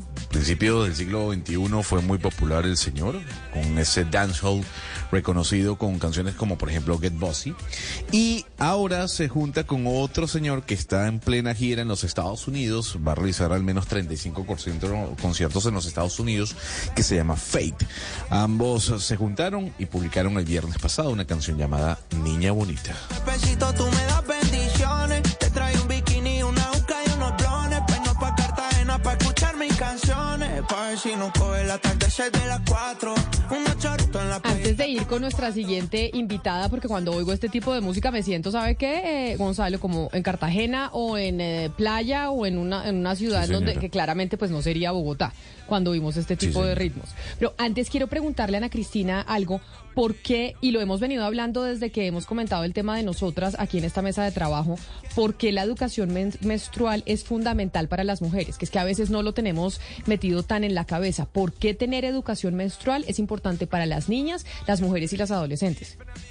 Pues Camila, es que la educación eh, menstrual hace, pues en primer lugar, hace parte de la... La vida es incierta. Es normal sentir estrés, ansiedad, preocupación o frustración. Cal Hope puede ayudarte con recursos gratuitos y seguros de salud mental. Llama al 833-317-4673 o chatea en vivo en calhope.org. Educación eh, eh, sexual para que las mujeres entendamos desde muy jóvenes, desde la adolescencia e inclusive antes en la preadolescencia, que nuestro cuerpo tiene unos ciclos, que aprendamos a vivir con esos ciclos, a no avergonzarnos de nuestro cuerpo, de lo que pasa con nuestro cuerpo y entender la naturaleza de lo que pasa. Es decir, cuando, cuando una eh, joven empieza a tener, cuando una adolescente empieza a tener la menstruación, tiene una serie de cambios en su cuerpo que si se le empieza a enseñar desde mucho antes, pues ella va a entender y no va a tener eh, tabúes al respecto, sino que lo va a asumir como algo eh, natural y no va a sentir vergüenza y va a tener libertad para hablar de esos temas. Entonces yo creo que en primer lugar es porque hace parte de la educación sexual, de conocerse a sí mismas y de asumir el cuerpo y sus ciclos con naturalidad. Es que le quería hacer una, esa pregunta porque acá me siguen llegando mensajes de cómo nosotras, eso que usted está contando, nosotras, eh, la marca de toallas higiénicas coincide en eso que usted está diciendo, que entonces siguen yendo a los colegios, tienen espacios, aulas eh, educativas en donde le cuentan a las mujeres, a las niñas y a, y a las adolescentes ese proceso y es una parte fundamental que está cumpliendo una empresa privada de educación sexual y, de menstruación con las niñas y por eso yo le preguntaba por qué es importante. Mm. Hay algo adicional, Camila, y es que nosotras también ha tenido investigaciones sobre las niñas que no van a estudiar y por eso aquí es muy importante mirar la naturalidad del ciclo menstrual. Hay niñas que por eh, que hay en, sus eh, comunidades o no van a estudiar o eh, las empiezan a, rechazar o a esconder en el momento que tienen la menstruación.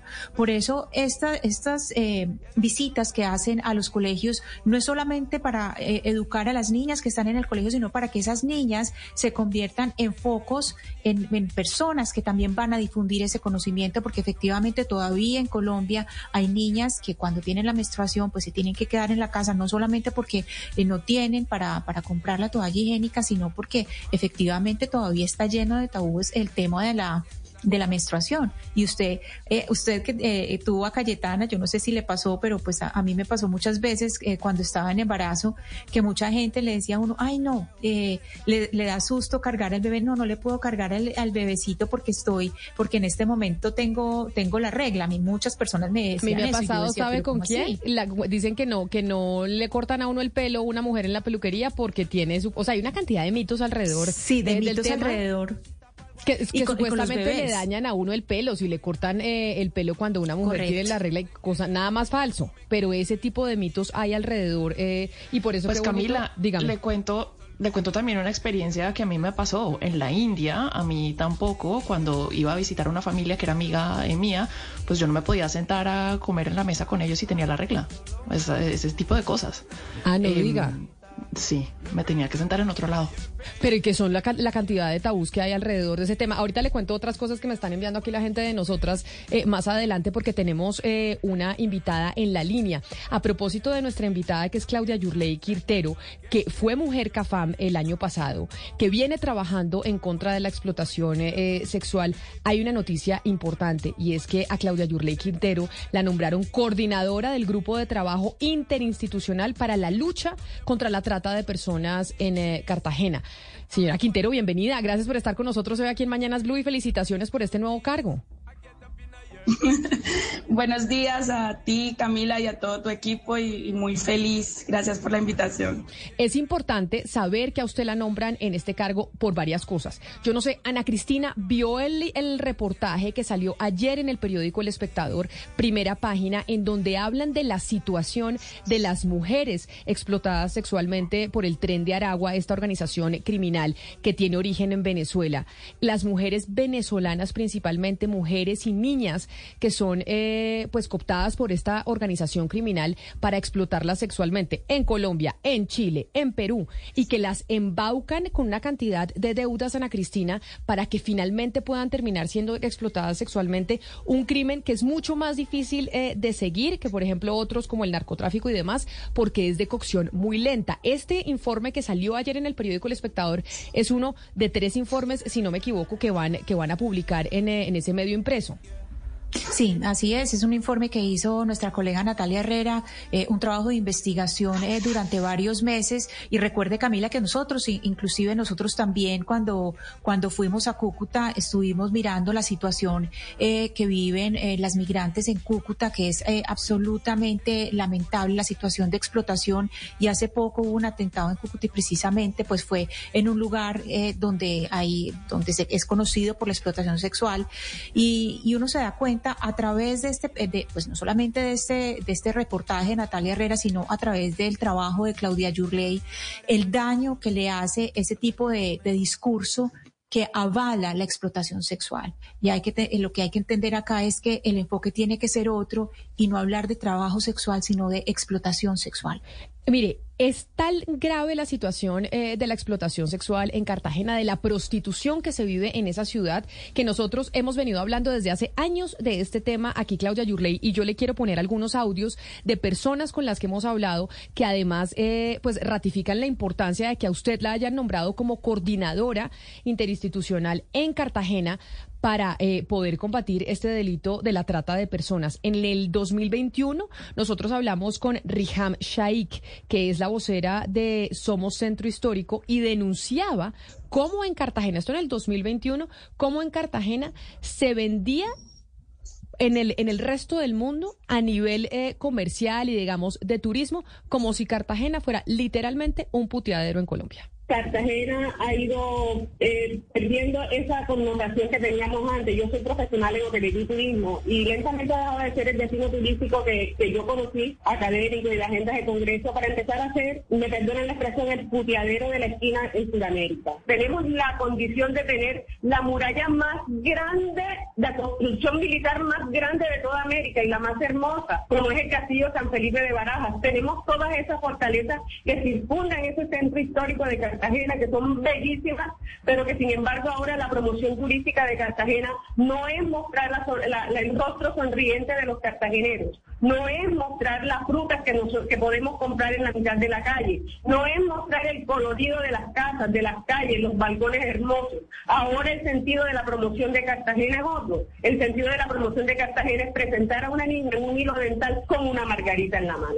Y precisamente por esa preocupación que había en Cartagena y que existe hoy todavía, contactamos días después, el 12 de julio del 2021, al alcalde William Dow para preguntarle sobre este tema, sobre el tema de qué era lo que se iba a hacer en Cartagena para poder luchar contra esta situación que es una de las problemáticas más grandes que afronta la ciudad y que además tiene como víctimas a muchas mujeres. La prostitución es posiblemente la profesión más antigua del mundo. Esto no lo podemos acabar. Lo que tenemos que hacer es sacarlo del centro y poner una zona rosa donde se pueda legal, ilícitamente establecer eh, eh, eh, un sitio para aquellas personas que quieran acudir a, la prestación de servicios sexuales. Tenemos que buscar solución, pero la solución no es echarle a la policía, sálganse, váyanse. Tenemos que buscar una solución a fondo y eso no se hace de la noche a la mañana. Como les digo, necesitamos establecer una zona rosa, una zona de tolerancia,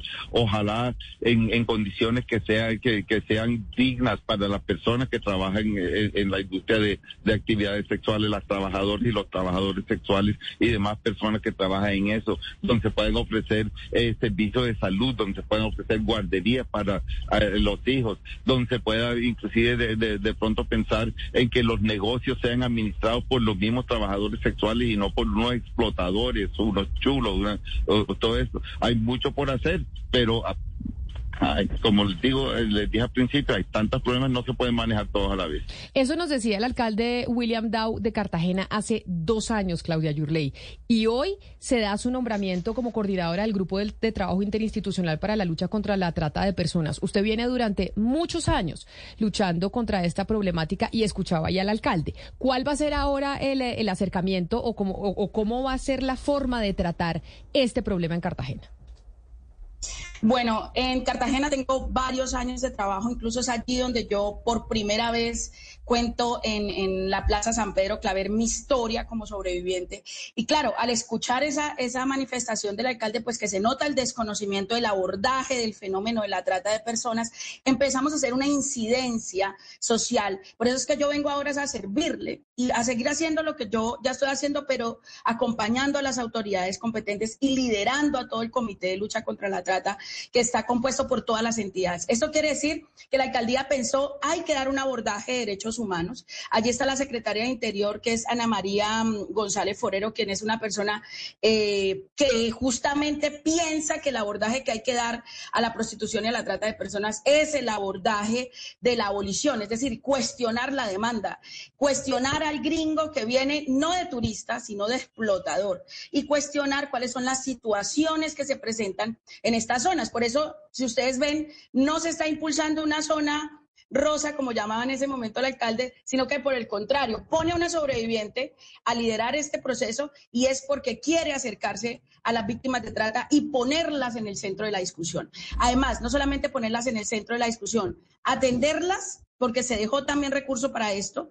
Y segundo, estamos trabajando en una estrategia ¿sí? para que sea el mercado directamente el afectado no las mujeres.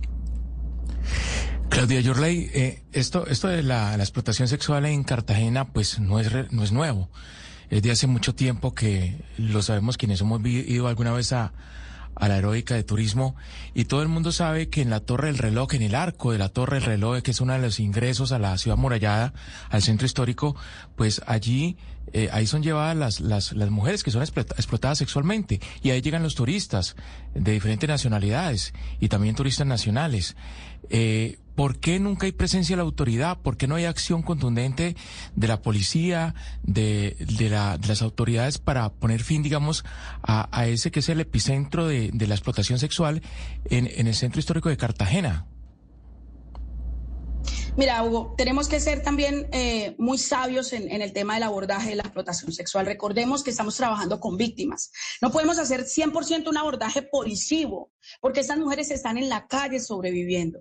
También hay una conceptualización frente a la explotación sexual, donde se ha reconocido como trabajo erróneamente, y esto también ha afectado que la sociedad entera no vea que estas personas están siendo víctimas allí. Por eso es que la, estrategia es tripartita. No podemos entrar como eh, los eh, regímenes prohibicionistas de la prostitución que llegan y apresan a las mujeres y las criminalizan. Tampoco podemos eh, certificar la prostitución como trabajo y liberar esto como en Holanda y que las mujeres sean carne de consumo. Nos toca ir con sabiduría, ya las autoridades haciendo su trabajo para desmantelar las redes de trata de personas, que ojo, no es fácil, no es fácil porque hay mucha corrupción dentro de las mismas entidades, pero lo principal que tiene esta estrategia y a lo que yo vengo, yo no puedo salvar a todas las mujeres de Cartagena, pero sí entender que sean reconocidas como víctimas. Y por eso el abordaje se hace desde salud. Es decir, la mujer no va a tener que ir a poner una denuncia a la fiscalía, va a tener que acercarse al hospital. Y en el hospital ya va a estar toda la estrategia para tenerle toda la atención a ella. Y es lo que queremos. Primero, llegar a la víctima. La causa estructural de la explotación sexual es que el Estado colombiano no ha reconocido que es realmente un delito a combatir y no lo ha puesto en agenda. Por eso nos toca ser muy sabios al abordaje.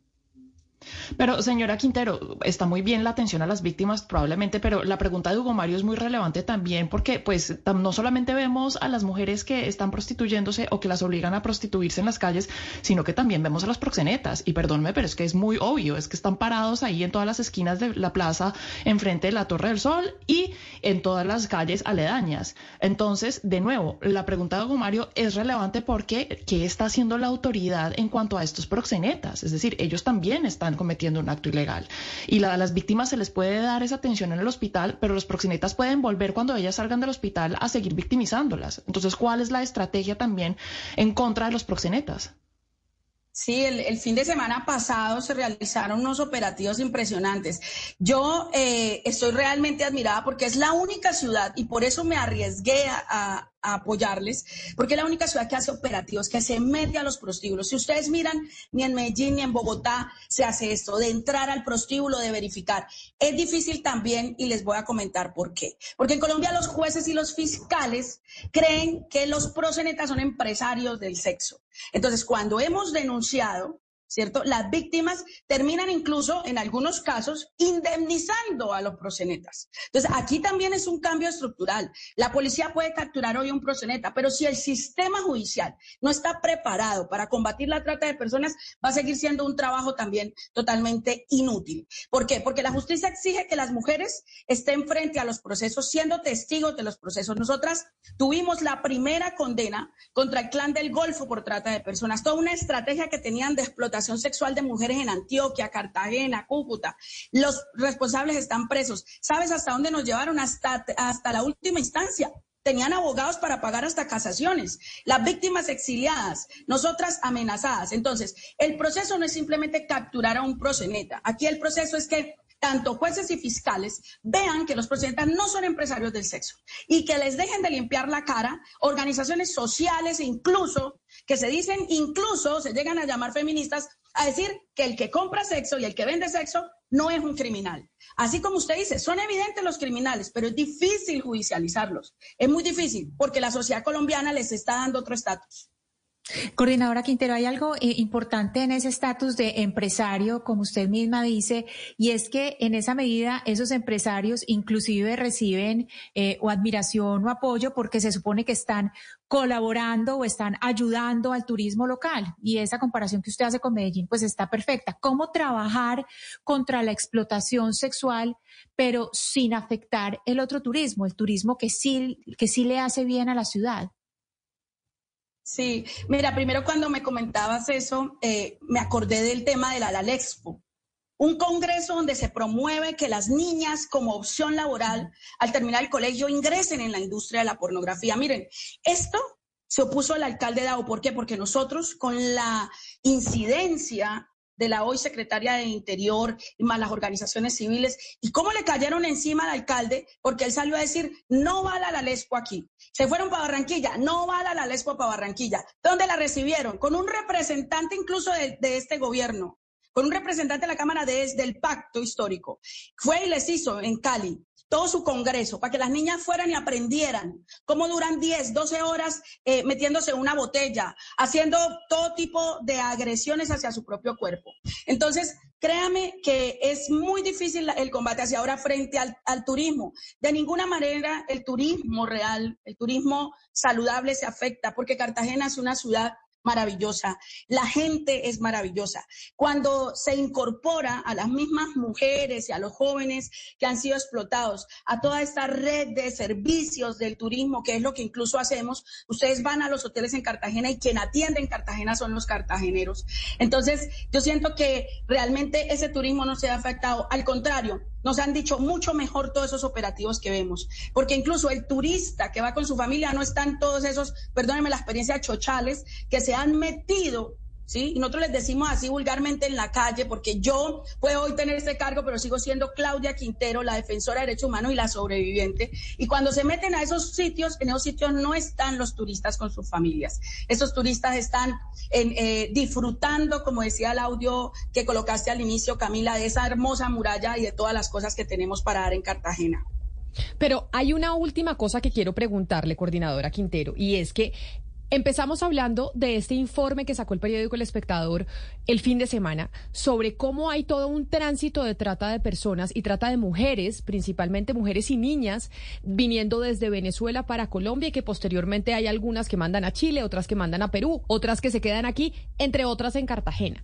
Esa explotación sexual salida de control en la heroica, en la ciudad más bonita del país, en la joya de la corona de, de nuestro país, tiene que ver también con estas bandas criminales, con el, con el tren eh, de Aragua, con el clan del Golfo, que terminan siendo también eh, los autores de la explotación sexual en Colombia? Es que esto es un negocio tan, tan bueno, digamos, para ellos, porque es que explotar a seres humanos, cuando tienes a una sociedad civil que te aplaude, cuando tienes funcionarios públicos que te aplauden, cuando tienes una permisividad, ¿cierto? Cuando nadie examina la ley, pues es un negocio redondo. Los criminales dicen, incluso un criminal alguna vez nos dijo, un kilo de coca se vende una vez, una mujer se vende miles de veces. Entonces, estas bandas criminales, pues obviamente ven en esto un negocio, pero ojo, mire que ese no es realmente el enfoque que yo quiero darle. Yo quiero darle el enfoque es al consumidor. ¿Cierto? Cuando nosotros empezamos a cuestionar lo que llamamos el putero, que es el que consume, que es realmente el culpable, pues las bandas criminales se van a dar de cuenta de que ahí no es, que tienen que ir a buscarse otros tipos de negocios, como siempre ellos están haciendo, pero porque eh, efectivamente debemos atacar la demanda. ¿Y cómo se ataca la demanda? Cuando toda la sociedad dice, mi pareja no es putero, mi papá no es putero, yo no patrocino la explotación sexual y podemos entre todos hacerle frente a esto. Coordinadora Quintero, usted habla mucho de la incidencia. Ahora estamos en campaña política para consejos, para alcaldías. ¿Usted va a buscar políticos de, candidatos a la alcaldía de, Cartagena para poder incidir de antemano y buscar que las campañas se concentren en la abolición? Desde hace 15 años yo me reúno con todos. De mí hay fotos con gente derecha, con gente izquierda, con gente, de centro, porque ese es mi trabajo. Y así lo haré, Ana. Me voy a reunir, claro que sí, con mucha gente que quiera aspirar. Incluso ya lo estoy haciendo asesorando a mujeres que se me acercan, especialmente mujeres. Miren, yo quiero ser concejal en Medellín, yo quiero ser concejal en Cúcuta, yo quiero ser concejal en Bogotá. ¿Qué me recomienda frente a la explotación sexual? Y con nuestro equipo les enviamos toda la información, les contamos de los casos, los conectamos estamos con víctimas, porque ustedes saben que esta agenda llega, llega a Colombia porque hay muchas víctimas que ya estamos hablando, que están escribiendo libros. Mientras yo estoy aquí, hay víctimas que están en la Feria del Libro, hay víctimas que están trabajando en entidades del Estado. Entonces es muy bonito esto y lo vamos a seguir haciendo con la incidencia en los medios de comunicación y con toda la gente que quiera participar en política, pero ojo, desde las historias de las mujeres, porque es lo que realmente eh, llega a, no ser descalificado, porque la vivencia de cada una de las mujeres que hemos sobrevivido a la explotación sexual y que luego con tanta potencia llegamos a combatirla, es lo que debe conmover al pueblo colombiano para movilizarse frente a estas mujeres. Pues coordinadora interinstitucional precisamente para la lucha contra la trata de personas en Cartagena, Claudia Yurley Quintero, felicitaciones. A nosotros nos pone muy contentos que haya que la hayan nombrado a usted en ese cargo, sobre todo porque en este programa desde hace años, como lo pude escuchar, venimos muy preocupadas sobre la situación de Cartagena y la explotación sexual de las mujeres en esa ciudad. Mil gracias, mucha suerte y feliz día. No, estoy muy feliz. Yo sé que ustedes siempre me han apoyado y me seguirán apoyando. Y espero que ahora que estoy eh, en, este en estos nuevos finitos, eh, desde lo público, no me den tan duro. No, claro que no, pero igual le, le, la vamos a hacer seguimiento, ni más faltaba. Un abrazo grande. En Mañanas Blue te cuenta.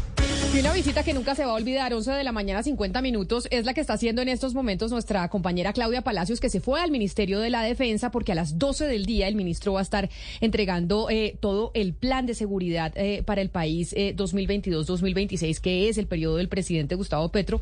Y Claudia está ya sentada porque dijo, yo tengo que hablar con el ministro Velázquez antes de que le vaya a hablar al resto de los periodistas, Claudia. Sí, aquí estamos ya con el ministro. Bienvenido, ministro. Gracias por atendernos. Aquí nos le tomamos esta oficina en su ministerio. Buenos días. Muchas gracias, Claudia. Como tenemos solo 10... Eh, Creo que el, el micrófono del ministro está apagado. A ver no, si acá, ya... acá vemos, Claudia, y oímos al ministro. Acá le mandamos un saludo especial al, al ministro. Muchas Ah, gracias listo, por aceptar perfecto. estar ahí y por prestarnos la oficina. Bueno, ministro, como tenemos solo 10 minutos, vamos al pan pan y al vino vino. Hoy eh, comienza a funcionar el mecanismo de monitoreo y verificación para el cese al eh, bilateral al fuego con eh, el grupo que lidera Iván Mordisco, el llamado Estado Mayor Central de las Disidencias de las FARC. Eh, lo, que, lo que quisiéramos saber es cómo va a funcionar esto, ya que el mismo Iván Mordisco ha dicho el, eh, la fuerza pública ha estado incumpliendo ese cese al fuego y así no vamos a poder eh, empezar un acuerdo de paz. ¿Cómo va a funcionar? como está previsto en los protocolos. Esto significa que los representantes de cada una de las partes eh, escuchan para verificar los incidentes que alguna de las partes presenten en el mecanismo, hacen esas verificaciones, presentan sus conclusiones y luego, de acuerdo con la gravedad del incidente, y yo insisto en que incidente es el término utilizado en los protocolos para todas las acciones que pudieran implicar un cese, un- una violación del cese, entonces, eh, si se escala ya a la mesa de negociaciones e inclusive al gobierno nacional para las decisiones a que haya lugar. Y ustedes ya pudieron verificar si, como dijo Iván Mordisco, hubo violaciones de ese cese al fuego bilateral es por parte de la fuerza pública. Eso es es falso. Y ellos han violado el, el protocolo. eh, 190 veces. 190 veces. Bueno, vamos al segundo tema,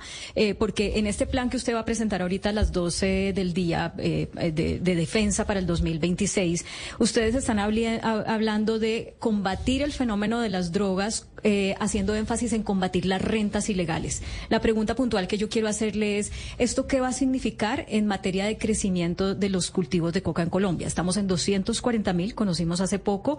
Eh, ustedes bajaron la meta de 60 mil a 20 mil para este año. Y con este énfasis que ustedes van a hacer en rentas ilegales, ¿a cuántos, cuántas hectáreas va a tolerar el cultivo que lleguemos? Pero no es El, el solo- gobierno que lleguemos, perdón. No es solo el tema de rentas ilegales. Aquí lo que ocurre es que hay un enfoque en lo que consideramos puede ser una lucha mucho más eficaz contra el narcotráfico que dedicarnos a la erradicación forzada. Lo que se ha mostrado en la historia en los 22 años, dos millones de hectáreas erradicadas con glifosato, un millón de hectáreas erradicadas manualmente, y sin embargo tenemos los cultivos en, en los puntos que los tenemos ahora. Que además, como lo ha dicho el presidente, eso implica afectar a poblaciones campesinas que no tienen en este momento otro medio de subsistencia y que es necesario que el Estado además haga presencia para proporcionarles esas posibilidades. Entonces, está enfocado es en afectar sensiblemente la producción, destrucción de laboratorios, incautación de insumos líquidos y sólidos, pero también la exportación, el incremento en las incautaciones, lo que se ha planteado llegar a cifras históricas este año en incautación de cocaína y finalmente en el tema de las finanzas. Clarísimo eso, ministro, pero obviamente eso va a revertir en un aumento de los cultivos. ¿A cuánto ustedes creen que vamos a llegar? No podría precisar una cifra. 240.000. No, no, no podría precisar una cifra, Pero, pero, no le preocupa pero la cifra. en realidad las otras acciones yo creo que son mucho más eficaces y aquí no significa que se va a dejar de lado el tema de los cultivos. Dentro del proyecto que va a empezar a desarrollar el, el PENIS está de acuerdos para estos procesos de sustitución de cultivos, erradicación, pero para sustitución productiva y en lo posible industrializada o semi-industrializada de esos cultivos de, de uso ilícito por cultivos productivos, pues eh, dentro de esa política está eh, celebrar acuerdos con las comunidades y son acuerdos colectivos con comunidades para que estas comunidades asuman el compromiso de no extender el cultivo, es decir, que quede sobre cómo se encuentra en este momento. Entiendo. Si se incumple, se está eh, permitiendo de una vez la erradicación forzada. Entonces, no es que la erradicación se vaya a, dejar de lado. Lo que hablamos es de la erradicación forzada. Ok, ministro, pero entonces, ¿van a aumentar o no van a aumentar? ¿Nos preparamos para que aumenten o no aumenten las hectáreas de sembradas de cultivos de coca? Lo que pasa es que esto depende de muchas otras circunstancias y por eso yo no podría dar una respuesta. Lo que se ha hablado en los últimos dos meses por lo menos, de qué manera ha disminuido la compra de pasta de coca o inclusive de hoja de coca en algunos territorios que tienen a comunidades en situación de dificultad para la subsistencia. Esto de continuar significaría que hay un desincentivo también para extender los cultivos. Claro, pero eso ya tiene que ver con el oro y el precio del oro y bueno, es otro, digamos, otro paseo. Pero eh, no, pero es un paseo directamente relacionado con el tema del cultivo de coca. Que es más rentable el oro que la, que la coca. Entonces, por eso esas comunidades pues le apuestan. Pero sigue la demanda. Sí. Sigue la demanda de cocaína. Y siempre que hay demanda, debe haber oferta. ¿Cuáles son las circunstancias particulares por las que se ha disminuido ahora? ¿Ha habido una reducción en la demanda? No tenemos esa noticia desde Estados Unidos. ¿Ha habido un incremento en las medidas coercitivas que ha adoptado el gobierno, las fuerzas militares, de manera que han impedido que puedan transitar muy libremente por corredores de droga. ¿Qué es la situación que se viene planteando en Ecuador? ¿Por qué se está utilizando Ecuador ya como un punto de salida también de exportación de cocaína? Todo esto tiene una interrelación indudable que hay que valorar para cualquier política que se desarrolle respecto de la droga. Siguiente tema, ministro. En el documento que usted va a presentar en unos minutos habla del fortalecimiento de la policía y también del talento humano. Esto en términos de si finalmente la policía va a pasar al Ministerio del Interior o a otro ministerio o se va a quedar aquí, ¿qué significa? Fortalecimiento de la policía y de las fuerzas militares, es decir, el fortalecimiento de la fuerza pública. Las políticas respecto del bienestar de policía y de, y de fuerzas militares. Pero el tema particular de, finalmente, ¿qué va a ocurrir con la policía? ¿Cuál va a ser el rector de, de la Policía Nacional? Es un tema que todavía, y el gobierno no ha planteado, no ha presentado ningún proyecto al, Congreso de la República. Es un tema que está en evaluación. Hay una un, planteamiento que se ha hecho desde el principio, lo hizo el presidente Petro desde su candidatura, está en el programa de gobierno, está eh, contenido en las bases del Plan Nacional de Desarrollo. La conveniencia que la policía no continúe dentro del Ministerio de Defensa para fortalecer su naturaleza esencialmente civil en la ¿Y usted está de acuerdo con eso?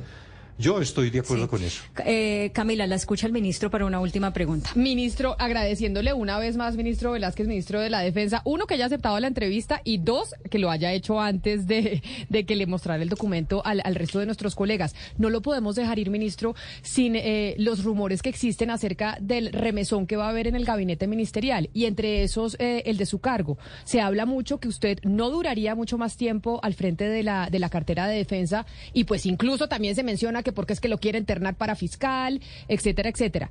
Usted ya sé que me va a responder que va a estar ahí hasta que el presidente quiera, pero ¿le gustaría ser fiscal? Yo sé de las grandes dificultades que existen para que yo pueda ser fiscal y no soy ingenuo ni iluso. Y yo sé que hay muchos también que temen que yo pudiera ser fiscal. Que como intención, no, no como intención, como, como eso que uno hubiera añorado en la vida para desarrollar y poder contribuir desde lo que ha sido la formación y la actuación. Pues sí, a mí me gustaría ser fiscal, pero sé cuál es la realidad. O sea que usted sabe que no lo ternaría el presidente Gustavo Petro para ser fiscal. Y sabe si estamos hablando de la elección. Estamos hablando de la elección, el presidente sí lo va a ternar, pero usted cree que no lo van a elegir. Eh, no sé, no hemos hablado sobre eso. Ministro de la Defensa, eh, mil gracias, ministro Iván Velázquez, por haber estado aquí con nosotros. Mucha suerte. Y pues bueno, ya nos contará Claudia el resto de detalles de lo que van a entregar ustedes ahorita al mediodía con todos los periodistas. Muy bien, muchas gracias y buenas tardes. Gracias, ministro.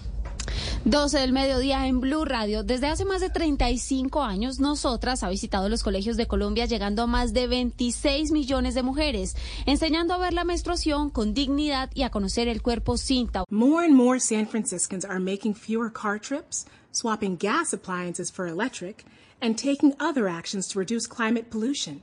So thank you from the future. Take action at sfclimateplan.org. Nosotras, mediante espacios seguros de educación, acompaña este proceso lleno de transformaciones para que niños y niñas encuentren respuestas a todo eso que muchos no se atreven a preguntar. Seguiremos recorriendo el país y contamos contigo. Cada que compras productos nosotras podemos llegar a más jóvenes. Así tendrán la seguridad y la confianza que necesitan. Nosotras, una visita que nunca se olvida.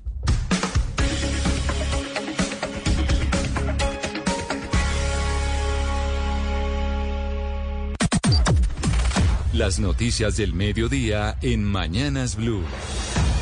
Al mediodía, como siempre, empezamos a conectarnos con los periodistas de Blue Radio que empiezan a entrar a la cabina, como ustedes ya los pueden ver, aquellos que están conectados con nosotros a través de nuestro canal de YouTube. Don Leo Sierra, bienvenido. Muy buenas tardes, eh, Camila, para usted y para todos los oyentes de Blue Radio. Y la noticia más importante en Bogotá y en la región, sin duda, es el Consejo de Seguridad que adelantaron el gobernador de Cundinamarca, Nicolás García, el gobernador del Meta, Juan Guillermo Zuluaga, y la alcaldesa de Bogotá, Claudia López. Usted recuerda que la semana pasada fue noticia en las redes sociales, especialmente donde decían que la segunda marqueta le iba a refundar ese Frente 53, que en los años 90, años 2000, generó toda la zozobra y el temor y el terror en esta parte de Cundinamarca con el, las llamadas pescas milagrosas que lideraba Romaña. Entonces, por eso fue ese Consejo de Seguridad que se adelantó en la gobernación de Cundinamarca. Pero ese Consejo de Seguridad que acaba de determinar eh, don Leo Sierra, pues ahí se confirmó efectivamente por parte de la alcaldesa de Bogotá, Claudia López, del gobernador del departamento de Cundinamarca y del gobernador del departamento del Meta, que sí hay una intención de Iván Mordisco y de la nueva Marquetalia de meterse al departamento y de incluso llegar hasta Bogotá o no, Felipe García. Sí, señora Camila, dicen los mandatarios que la Defensoría en el Meta ha evidenciado presencia de hombres armados en la frontera con el Sumapaz y el Meta y que ya hay información que son Iván Mordisco y la nueva Marquetalia disputándose la zona y con la intención precisamente de tomarse el corredor desde el Meta pasando por Cundinamarca para llegar finalmente hasta la capital del país. Dice el gobernador de Cundinamarca, Nicolás García, que hasta el momento se descarta la presencia de grupos al margen de la ley en la región. Sin embargo, y en conjunto con la alcaldesa Claudia López, dicen que le van a poner el ojo a las alertas tempranas de la Defensoría para negarle pues la entrada con contundencia y son varias acciones, Camila, las que van a tomar. Le menciono algunas. La instalación de nuevos puestos de control para reforzar la presencia del ejército y la policía en el corredor y solicitar a la Sociedad de Activos Especiales que administre los bienes que entregaron las FARC en el proceso de paz y que precisamente son estas fincas y estos bienes los que se están disputando las disidencias. Y finalmente van a llegar los mandatarios a caminar la región para escuchar a las preocupaciones de la gente. Escuchemos a la alcaldesa Claudia López. Nos vamos a regir por las alertas tempranas que ha hecho desde el 2022 y ha actualizado la Defensoría del Pueblo. Esas alertas tempranas ratifican que en el departamento del Meta, desafortunadamente, hay presencia de estructuras armadas, presencia física, presencia permanente, desafortunadamente. Y que, por supuesto, esa presencia armada allí, desafortunadamente, de la llamada Marquetalia y del criminal Iván Mordisco, pues no es para quedarse en el meta, desafortunadamente, es para tratar de retomar, como lo han anunciado, el corredor que conecta a Meta, Cundinamarca y Bogotá. Sobre la presencia física del ELN en Bogotá y Cundinamarca, por el momento se descarta que la tengan. Sin embargo, dice la alcaldesa que sí tienen la capacidad para atentar contra los ciudadanos y allí menciona que quienes negocian con la paz no pueden venir a hacer terrorismo en Bogotá para ganarse discrepancias precisamente con el gobierno en esa mesa de negociaciones.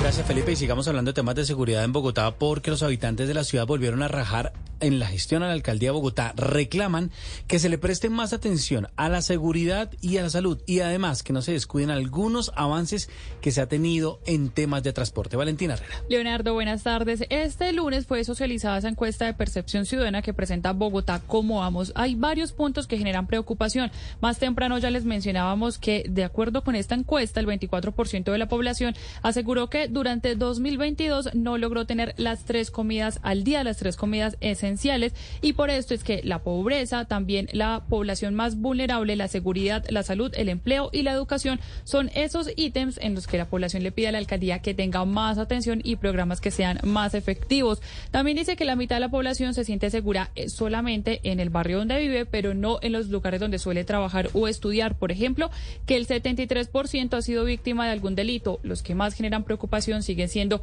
los atracos callejeros y también en temas de seguridad la, el consumo de drogas en espacios públicos. Ante esto, la alcaldía ha insistido en que está reforzando los planes, en especial atención a jóvenes, pero también le pide a la Policía Nacional y al Gobierno de Defensa a propósito y al Gobierno Nacional a propósito del Ministerio de Defensa que cumpla con la entrega de los policías que había prometido para aumentar la capacidad de vigilancia. También está comprometiéndose a mantener el tema de la expansión del transporte público en la capital, Camilo.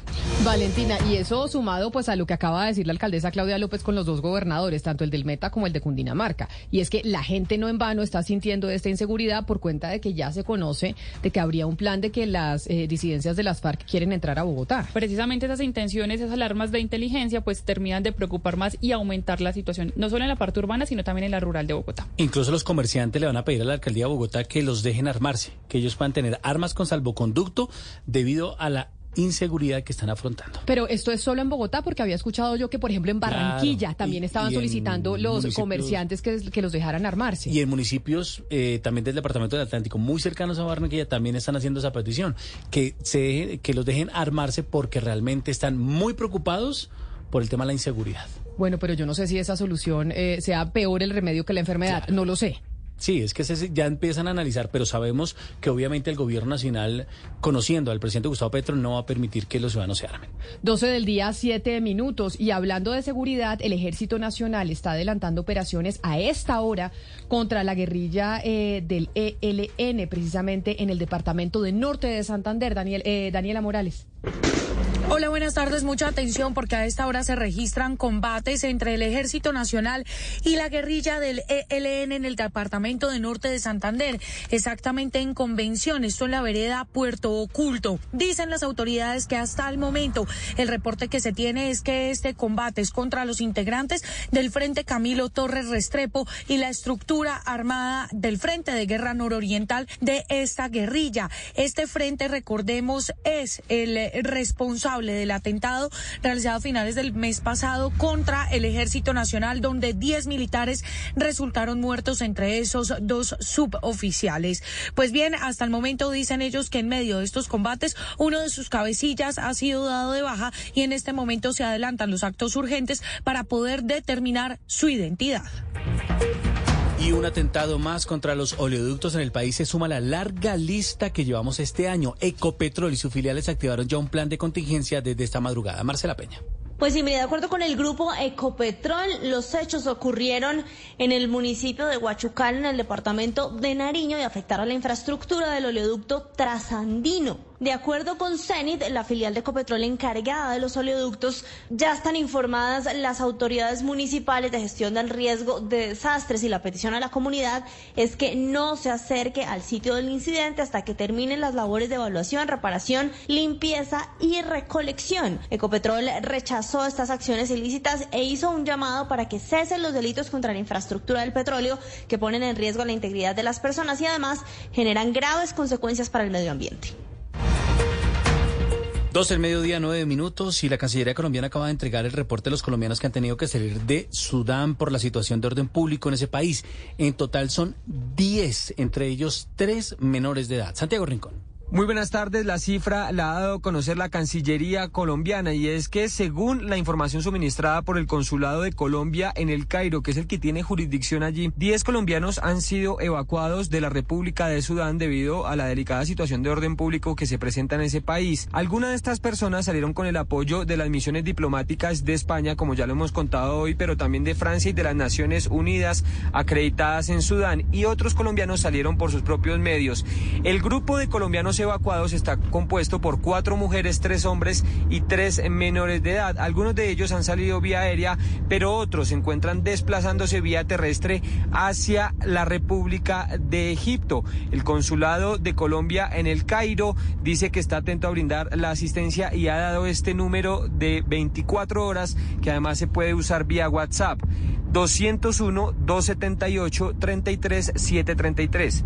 Se lo repito, 201-278-33733. Allí se pueden comunicar los colombianos que necesiten asistencia.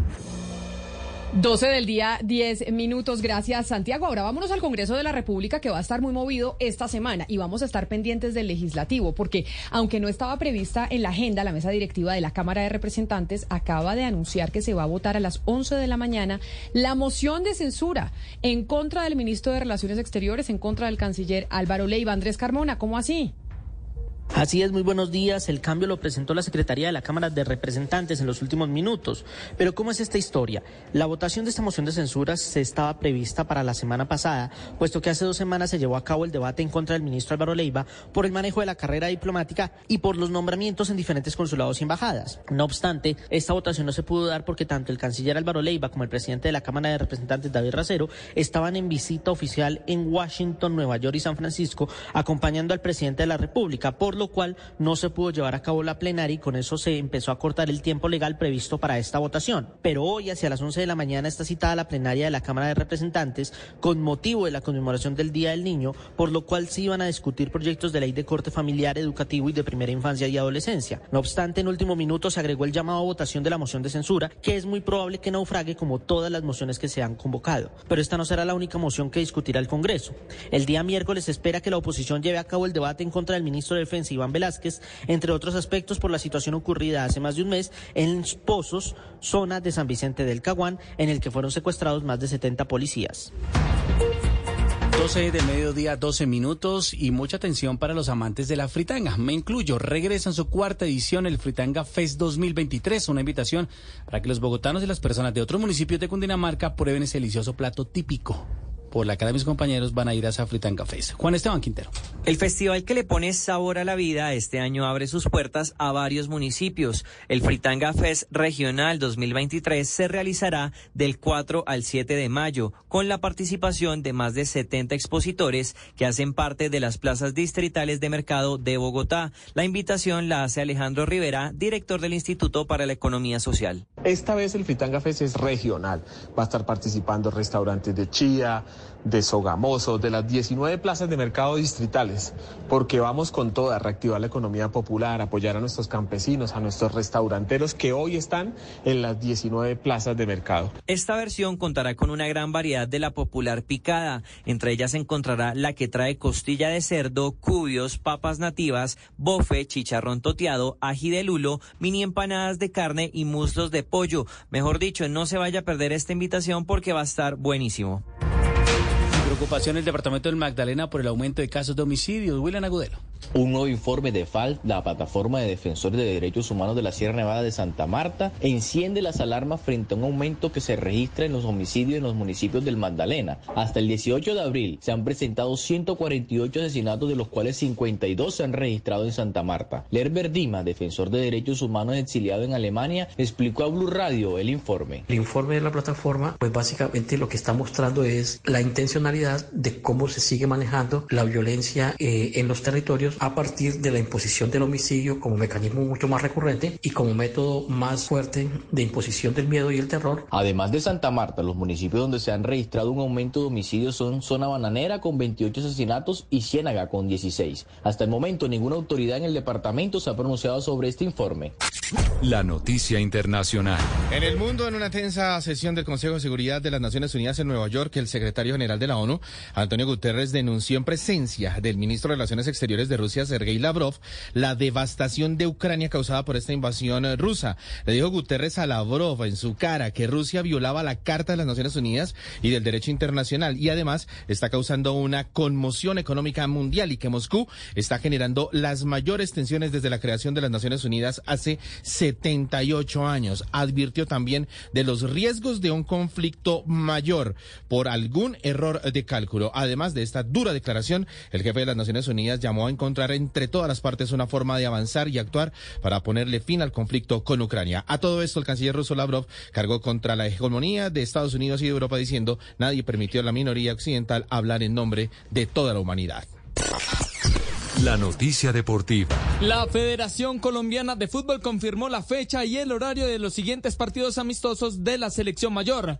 Colombia se medirá ante Irak el 16 de junio en el Estadio Mestalla en Valencia, España. Este compromiso será a las 2 de la tarde, mientras que cuatro días después, siendo precisos el 20 de junio, jugará en tierras germanas frente a Alemania en el Beltins Arena de, Gelser, de Helsenkirchen. El duelo está pactado para iniciarse a la 1 y 45 de la tarde.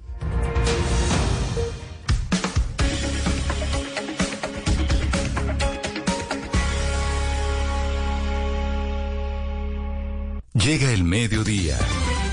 Y en Mañanas Blue continúa el análisis y el debate. Dirige Camila Zuluaga. Son las 12 del día 16 minutos y aquí seguimos conectados con ustedes en Mañanas Blue. Vamos hasta la una de la tarde. Le damos la bienvenida a las ciudades que vuelven y se conectan con nosotros. Medellín, Cali, eh, Cartagena, Bucaramanga, Barranquilla, después de las noticias del mediodía. Hoy es importante, empezando semana, Gonzalo, yo lo he pensado mucho, porque usted es el venezolano de la mesa, digamos que es nuestro amigo, nuestro compañero de trabajo, pero además es también como muchos otros venezolanos que hay en Colombia que tuvieron que emigrar por cuenta de la situación en Venezuela. Y por eso quiero empezar con usted preguntándole si tiene expectativas o no, o qué tan grandes son esas expectativas con la reunión que se llevará a cabo el eh, día de mañana la cumbre precisamente de oposición y el eh, gobierno del presidente Nicolás Maduro ayer en Colombia, sobre todo después de lo que se supo de la reunión del martes eh, del presidente Gustavo Petro con líderes de la oposición. No, Camila, lamentablemente no tengo ningún tipo de esperanza. Y no tengo ningún tipo de esperanza porque ya hemos visto lo que ha ocurrido en reuniones y procesos anteriores. Lo que ocurrió en México, en donde el gobierno se levantó de la mesa, lo que ha ocurrido en ese proceso con Noruega, por ejemplo, en Venezuela. Eh, creo que hay una situación muy marcada y es la no negociación mientras las sanciones estén impuestas sobre el país vecino, o sea, Venezuela. El gobierno no se ve por ese lado y la oposición no tiene más remedio medio que de alguna u otra forma seguir presionando a los Estados Unidos para que estos eh, levanten las sanciones. Como venezolano, yo veo, y siempre lo he dicho, Camila, que es muy, pero muy difícil poder lidiar y negociar con un régimen autoritario. Claro, pero digamos como que uno de los puntos que plantea la oposición en, eh, en Venezuela y que lo plantearon este fin de semana, el sábado se reunió en, eh, en la hacienda de Ato Grande el presidente con el presidente Gustavo Petro con la con la oposición acompañado del canciller Álvaro Leiva y de su eh, secretaria privada Laura Sarabia, en donde el principal punto que dice la oposición venezolana es que tiene que haber y se tiene que definir una fecha para realizar elecciones presidenciales del 2024 que ese es el punto de quiebre. ¿Usted cree que el presidente y el gobierno de Venezuela, el presidente Maduro, no cederá a esa solicitud de convocatoria de elecciones presidenciales hasta que no se levanten eh, las sanciones económicas por parte de los Estados Unidos? No, a ver, yo creo que las elecciones van y van en el 2024. eh, ahora, ¿qué ha hecho el gobierno con miras a estas elecciones? Pues Nicolás Maduro hace cuestión de tres semanas dijo que es posible que las elecciones se adelanten. Y que él diga eso significa que está viendo cómo la oposición está resquebrajada por completo, Camila. Hay que decir quien se sentó a hablar, eh, o quienes se sentaron a hablar con Álvaro Leiva y con, y con Gustavo Petro, no fueron todos los representantes de la oposición. Ahí no estaba sentada María Corina Machado, ahí no estaba sentado Enrique Capriles Radonsky. ¿Dónde estaba Freddy Guevara? Incluso Juan Guaidó llegó a Colombia y ya el canciller dijo, Juan Guaidó no está invitado a la fiesta. Entonces, sí, hay una parte de la oposición venezolana que cree un proceso de diálogo que busque de alguna u otra forma elecciones libres, que con veeduría de la Unión Europea, con veeduría de la OEA, cosa que no le gusta al régimen venezolano. Hay quienes dicen no hay que negociar con el gobierno autoritario. Entonces, yo soy escéptico, muy escéptico porque a ver, Camila, la frase dice, ¿no? Por el desayuno, usted ya sabe cómo va a ser el almuerzo y la cena. Y hablando precisamente del desayuno, Gonzalo, el eh, primer político en Colombia, yo diría que el eh, primero que se metió de lleno en la situación venezolana, el primero que empezó a hacer contactos con la oposición de Venezuela hace ya muchos años, es el expresidente Andrés Pastrana, quien sí ha venido estando desde hace yo creo que más de una década en contacto con, con la oposición venezolana y hablando de la situación de ese país. Y por eso me place hoy saludarlo y agradecerle enormemente que haya aceptado esta invitación a Mañanas Blue. Expresidente Pastrana, bienvenido y muchas gracias por la entrevista. Camila, muchas gracias a ti por la invitación y, a todos los que nos están acompañando hoy en, en, eh, esta eh, intervención.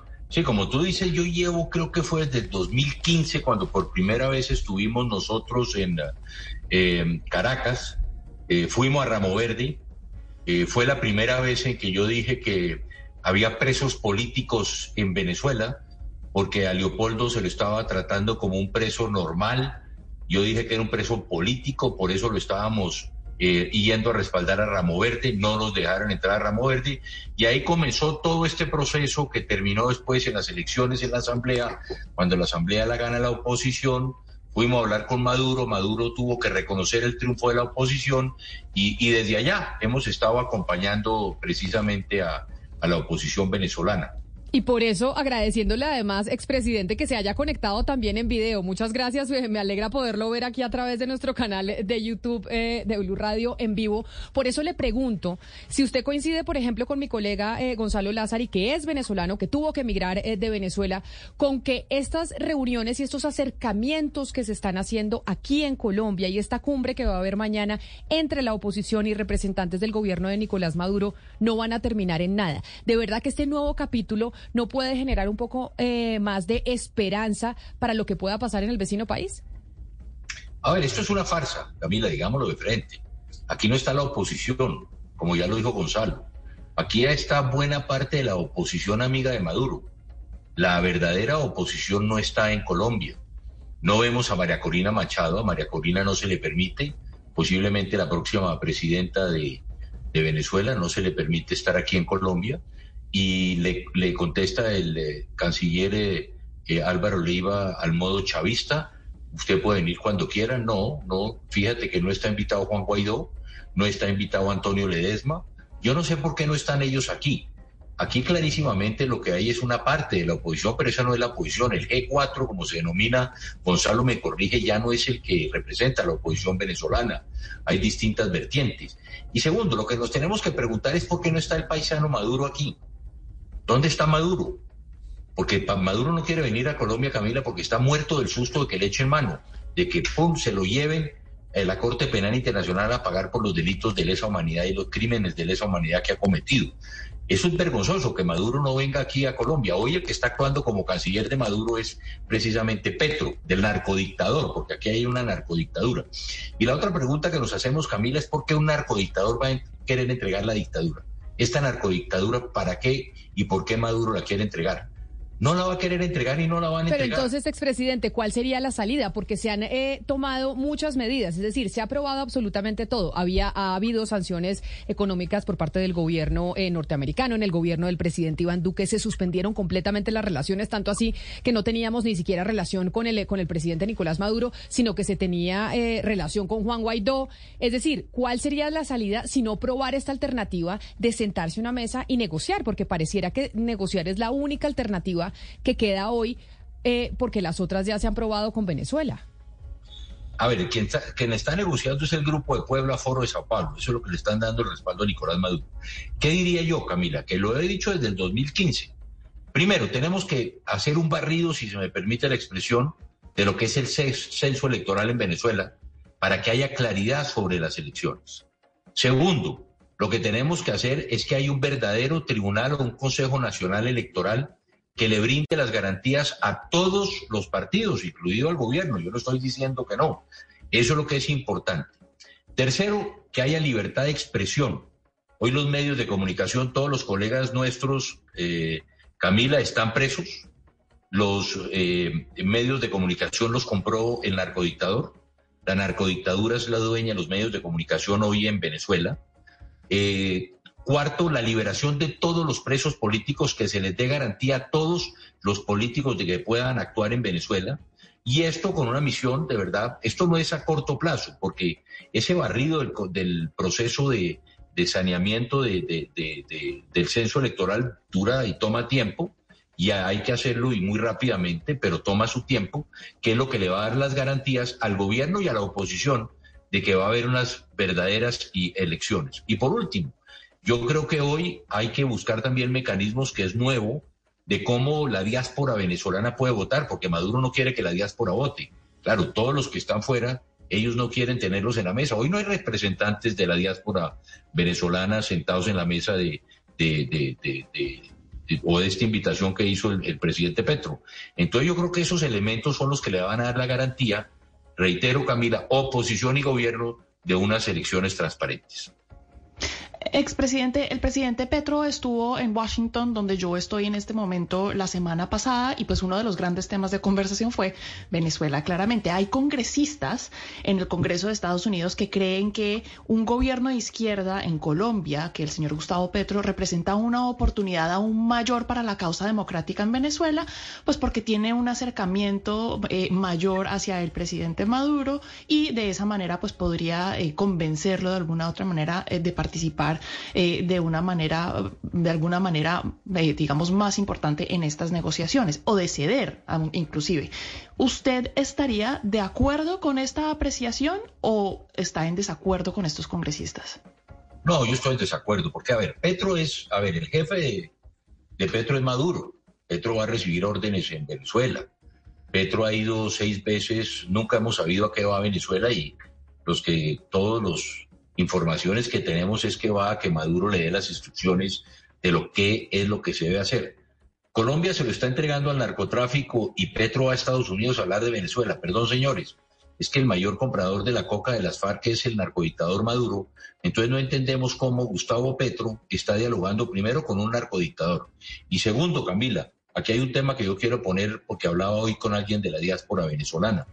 ¿Cómo pueden estar dialogando Petro con Maduro cuando al igual que sucedió con el holocausto, marcaron las casas de los colombianos con X para votarlos de Venezuela.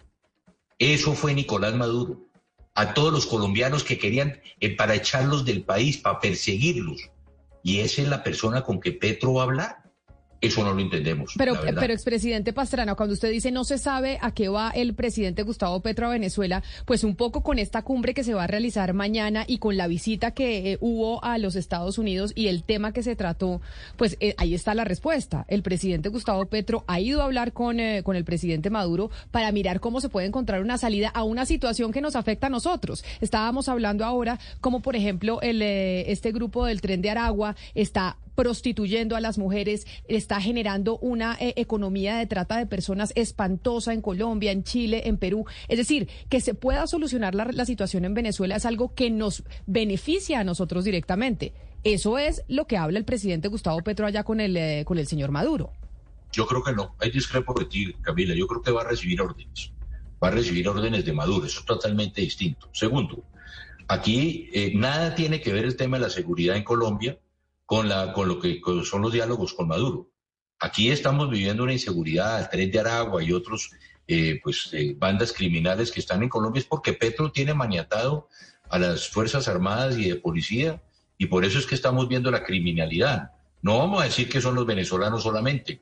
No, aquí la criminalidad lo estamos viendo todos, el cartel del Golfo, la FARC, Ejército de Liberación Nacional, todos los que están marcando la, lo que es, eh, y, básicamente en las ciudades, muchas de las bandas es porque la policía no puede actuar. Estamos viendo permanentemente cómo los están eh, irrespetando.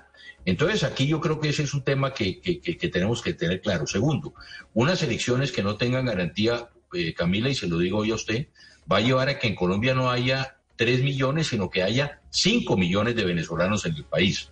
Tercero, eh, yo las conversaciones de, Petro en Venezuela, si yo fuera presidente de Colombia, no era ir a hablar con Maduro cómo le levantan a usted las sanciones. Porque yo digo, levantarle las sanciones a Maduro, Camila, es la mayor lavandería que podía existir del narcotráfico. Y eso es lo que eh, está, y eso es lo que quiere eh, hoy eh, Nicolás Maduro. Y por último, lo que le iba a decir, si yo fuera presidente de Colombia hoy en día, iba a hablar con Maduro y decirle, bueno, señor, ¿Cómo es que usted nos va a compensar a los colombianos todos los esfuerzos que hemos hecho por nuestros compatriotas venezolanos? A ver, ¿dónde están recursos para que podamos darles más salud? ¿Dónde están recursos para que podamos darles vivienda? ¿Dónde están recursos para que les podamos dar educación? Esos serían los temas de ir a hablar como presidente de Colombia con Nicolás Maduro. No ir a decirle cómo le legaliza la, la, la plata que se ha ganado con la droga y cómo esas sanciones precisamente es para lavar el dinero de toda esa alta dirigencia del gobierno de Nicolás Maduro. Tarek El Diosdado Cabello, Nicolás Maduro, algunos miembros de la oposición, porque además fíjese, fíjese usted que, que, y Gonzalo creo que estará de acuerdo conmigo. Aquí hay representantes en Colombia de la oposición que hoy tienen escándalos del manejo de la plata de Cúcuta. Y hay miembros de la oposición hoy que tienen escándalos en Venezuela de recibir recursos allá en Venezuela. Entonces, eso es importante porque aquí, reitero, lo que estamos viendo, Camila, es que tenemos la oposición amiga de Maduro, pero la verdadera oposición como María Corina no está representada en Bogotá. Y al final, expresidente María Corina Machado es quien lidera las encuestas con miras a las primarias que se van a llevar a cabo, no precisamente con apoyo del CNE, del Consejo Nacional Electoral. Capriles Radonsky también está allí eh, punteando en las encuestas. Yo quisiera preguntarle si usted cree que el presidente Biden levantará las sanciones que Nicolás Maduro eh, solicita, porque en la negociación, y por eso se, se levantaron de la mesa los miembros del gobierno nacional en México, la excusa fue, mientras no levanten las sanciones, yo no negocio. Ustedes pueden pedir lo que ustedes deseen, pero mientras Estados Unidos siga con las sanciones, aquí no hay negociación. ¿Usted cree que Biden levantará las sanciones a Venezuela? Eso es un chantaje, ¿cierto, Gonzalo? Es un, es chantaje porque es decir, una persona que verdaderamente quiere llegar a la mesa, pero llega con las cartas marcadas, si ustedes no me, si ustedes, porque yo ahí discrepo de ti, Gonzalo, ahí es una lavandería. Si ustedes no me lavan los recursos de Venezuela, me levantan las sanciones, pues no va a haber elecciones. Entonces, aquí clarísimamente hay un chantaje. Segundo, ¿qué, qué, vemos aquí que es la, doble carta, eh, Gonzalo, eh, de los Estados Unidos? Yo no sé si todavía en la página la DEA está eh, que se, hay una recompensa de 15 millones de dólares a quien diga dónde está Nicolás Maduro de información de Nicolás Maduro. Ganémonos esa platica, Gonzalo. ¿Por qué no decimos Nicolás Maduro está en el Palacio de Miraflores, Caracas, Venezuela, y que nos quiere la plata?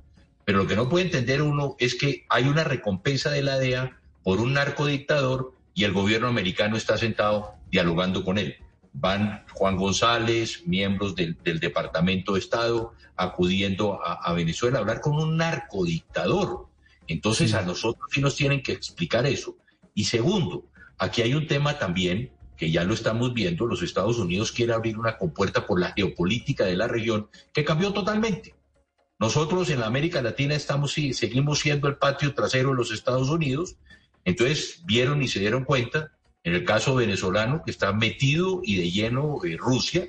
Hoy se, tiene conocimiento que son los rusos los que manejan la inteligencia, que manejan buena parte de la seguridad de Venezuela. Están preocupados por la presencia de China en la región. Entonces, una región que era tan cercana a los Estados Unidos, hoy hay nuevos actores. Y eso es lo que tiene preocupado a los Estados Unidos. Entonces, ¿qué están tratando de hacer? Jugando una carta para acercarnos de nuevo o acercarse a los Estados Unidos de nuevo a la región. Y este es uno de los medios quieren, que ellos quieren hacer. Pero como le dijo usted, Gonzalo, aquí las cosas van a comenzar a cambiar y yo creo que en eso los americanos no pueden equivocarse. Yo creo que aquí la región una persona, como usted decía, como María Corina, puede ganar la presidencia de Venezuela. Está liderando las encuestas, unas manifestaciones multitudinarias que estamos viendo. Y yo lo que digo, puede ser que dos mujeres en este momento cambien la región, que sean María Corina en Venezuela y si Patricia Bullrich toma la, candidatura en, Argentina, puede ser que dos mujeres vayan a cambiar lo que está pasando hoy en, la región. Pero aquí clarísimamente hay un elemento que es el petróleo que está jugando, eh, que es un mecanismo también para que los Estados Unidos vuelva a llamar la atención sobre la región, pero yo creo que existe eh, esa, esa, eh, e, ese doble mensaje que tienen que ser muy claros frente a lo que está sucediendo aquí. Expresidente Pastrana, al principio de esta, de esta conversación, usted dijo que el gobierno de Gustavo Petro es una narcodictadura. no, el de Gustavo Petro, pues sí, por... Maduro, el de Maduro, el de Maduro, el de Maduro. Ah, es que Sí, se entendió como si usted estuviera hablando, eh, como si estuviera hablando del, gobierno de Gustavo Petro y en ese sentido le quiero preguntar porque pues eh, hemos estado hablando de las eh, elecciones, de las elecciones que, que habría, que es la, gran petición por las elecciones en, en Venezuela y le quiero preguntar sobre las elecciones en Colombia, si usted cree que las elecciones en Colombia sí fueron legítimas porque usted pues es una persona que siempre fue muy crítico y cuestionó la legitimidad de las elecciones en Colombia. Yo creo que no fueron legítimas. Eh, el país sabe que no fueron legítimas, el mundo sabe que no fueron legítimas. En las elecciones parlamentarias, porque el señor Petro como candidato pegó el grito de un día para otro el registrador le, le dio un millón de votos, cambió la estructura en el Congreso, se le dieron nuevas curules. Nosotros eh, hicimos la denuncia de la vinculación del registrador con Indra, nunca nos contestaron. Hemos solicitado aclaraciones sobre temas eh, que las mismas redes han venido poniendo eh, como, como, como denuncias de lo que fueron las elecciones. Y resulta que ahora lo que está dándose eh, la, vuelta, porque es decir, los pájaros disparándole a las escopetas, como nosotros hemos puesto en duda las elecciones y las estamos poniendo en duda ahora, y las ponemos en duda ahora porque no estamos teniendo garantías. Hoy salir a hacer política en Colombia está casi imposible. Y como el secretario general de mi partido, la Nueva Fuerza Democrática, llevó al Consejo de Garantías eh, eh, esta, esta preocupación que tenemos nosotros, eh, Camila, de que no hay unas elecciones transparentes, que queremos ver cómo se están adjudicando los contratos, a quién se le están adjudicando los contratos, cómo y de qué forma se le va a garantizar la oposición. ¿Cuál fue la respuesta del registrador? Es una respuesta al estilo de Tibisay Lucena, que en paz descanse hoy Tibisay. La respuesta es, vamos a demandar a Pastrana, vamos a demandar a la nueva fuerza. Eso fue lo que dijo el, registrador. Nos amenazó, el registrador nos amenaza diciéndonos que se van a presentar, como en el caso de Domino en Estados Unidos y Fox, situaciones semejantes en Colombia. Y a mí sí me llama la atención, Camila, que después de que el registrador nos amenaza a Camilo Gómez, inmediatamente sale una noticia de que Indra va a demandar a Pastrana. Es que esa, eh, por eso, por eso le quería preguntar, porque ya que mi compañera Ana Cristina eh, Restrepo se metió en la política nacional y digamos en las elecciones en Colombia, pues esa discusión que usted está narrando, pues está sobre la mesa. Y es, tuvimos hoy la salida hace una hora de Tucker Carlson de, de Fox News, precisamente por este tema de dominio y la demanda que le pusieron a Fox News. Ya el registrador había hablado de las declaraciones que usted dio en elecciones y se, y se ha dicho en medios de comunicación que Indra podría terminar eh, demandándolo a usted. ¿Usted ya tiene conocimiento de que eso será así o simplemente son versiones de la prensa? Son versiones de prensa. Pero una cosa, lo que me preocupa, Camila, ¿qué es? Es que el registrador nos haya amenazado a la nueva Fuerza Democrática diciendo que en Colombia se van a presentar situaciones semejantes. Él desde esa declaración está inhabilitado para ser registrador y celebrar unas elecciones porque ya amenazó a un partido político, ya no nos brinda garantías a nosotros como partido político. Y segundo, son dos cosas distintas, porque si tú ves lo del caso de Fox y lo, que es el caso de Dominio allá en los Estados Unidos, es distinto. Allá se llegó a un acuerdo, no hubo sentencia judicial. Allá se llegó a un acuerdo frente a la demanda. Pero qué curioso que el registrador, por ejemplo, nunca me contestó si él se reunió con Indra, si él estuvo en Indra, como yo lo dije, en sus oficinas, él se evade en que hubo una acción popular. Yo no hice parte de esa acción popular. Yo hice unas preguntas muy claras. Registrador, usted fue a España, usted fue en tal vuelo, usted se sentó en Indra, usted fue a las oficinas de Indra. Y él dice que no fue a España y resulta que hasta me, yo tomé café con él en España en esa época que él fue y él lo está desconociendo. Pero aquí lo que hay es falta de garantías, que si sucedió con nosotros y mañana otro partido político pone en duda las garantías que le puede dar el registrador a ese partido político, lo que está es amenazándolo con demandas simplemente por expresar, Camila, preocupaciones. Nosotros estamos expresando unas preocupaciones pero no tenemos respuesta. Expresidente, pero sí es cierto que digamos que no hubo juicio en, los Estados Unidos, pero no hubo juicio porque Fox News aceptó pagarle a, a Dominion una plata porque seguramente sabían que si se iban a juicio iba a ser mucho peor y les iba a tocar pagar mucho más. En el caso suyo, que, que sí se ha tratado de hacer el comparativo entre lo que pasó allá en Estados Unidos y las denuncias que, que hizo usted eh, sobre Indra y sobre el registrador en su momento en las elecciones presidenciales, si eso llegase a pasar, si Indra efectivamente esas versiones de prensa terminara demandándolo a usted por ese caso, usted, eh, presidente Pastrana, está completamente convencido y tiene las pruebas para decir lo que yo dije si fue verdad. Yo nunca he denunciado a Indra, Camila, fíjate tú. Yo lo que dije es el, es el registrador. La carta mía, si tú revisas la carta, le dije, oiga, señor registrador, ¿usted viajó en tal vuelo de Avianca a España a reunirse con Indra? ¿Usted estuvo en tales oficinas con Indra? Eso él nunca me le contestó. ¿Y por qué yo hice esas preguntas? Porque resulta que se había adjudicado un software con unos sobrecostos, parece que es lo que dice la prensa, a Indra.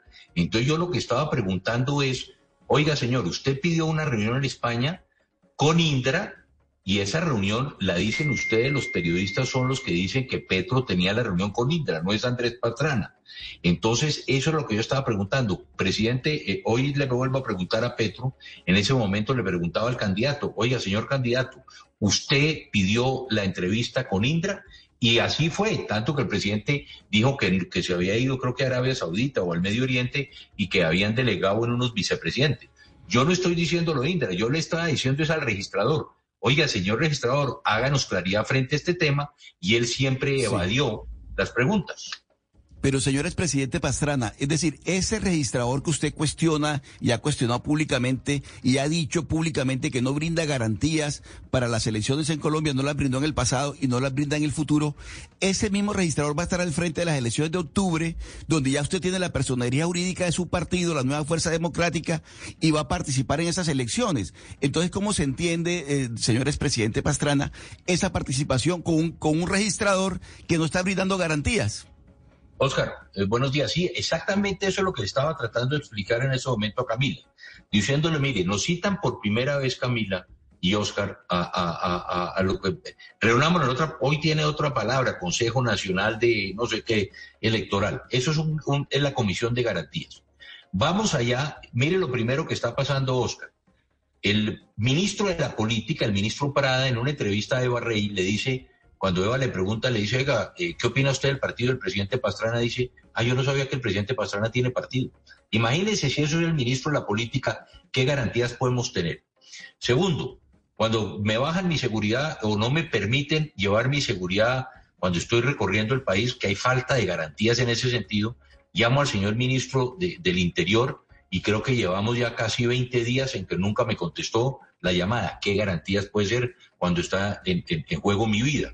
Y la posibilidad de hacer eh, la actividad política. Tercero, cuando vamos al Consejo Nacional de Garantías y le decimos al señor, al, al, señor eh, eh, registrador, oiga, registrador, tenemos dudas, porque son las dudas que pueden tener todos, como las tienen hoy aquí en Colombia la oposición y el gobierno, cómo se va a manejar esto, quiénes son los contratistas, cómo se le van a brindar garantías a los partidos. ¿Cuál es la respuesta de la registraduría? Que nos van a demandar, que hay, que pueden venir demandas, es decir, la respuesta del registrador es una amenaza directa. Entonces, ¿cómo ese registrador? Yo creo que hoy está impedido y no las elecciones porque ya tomó partido.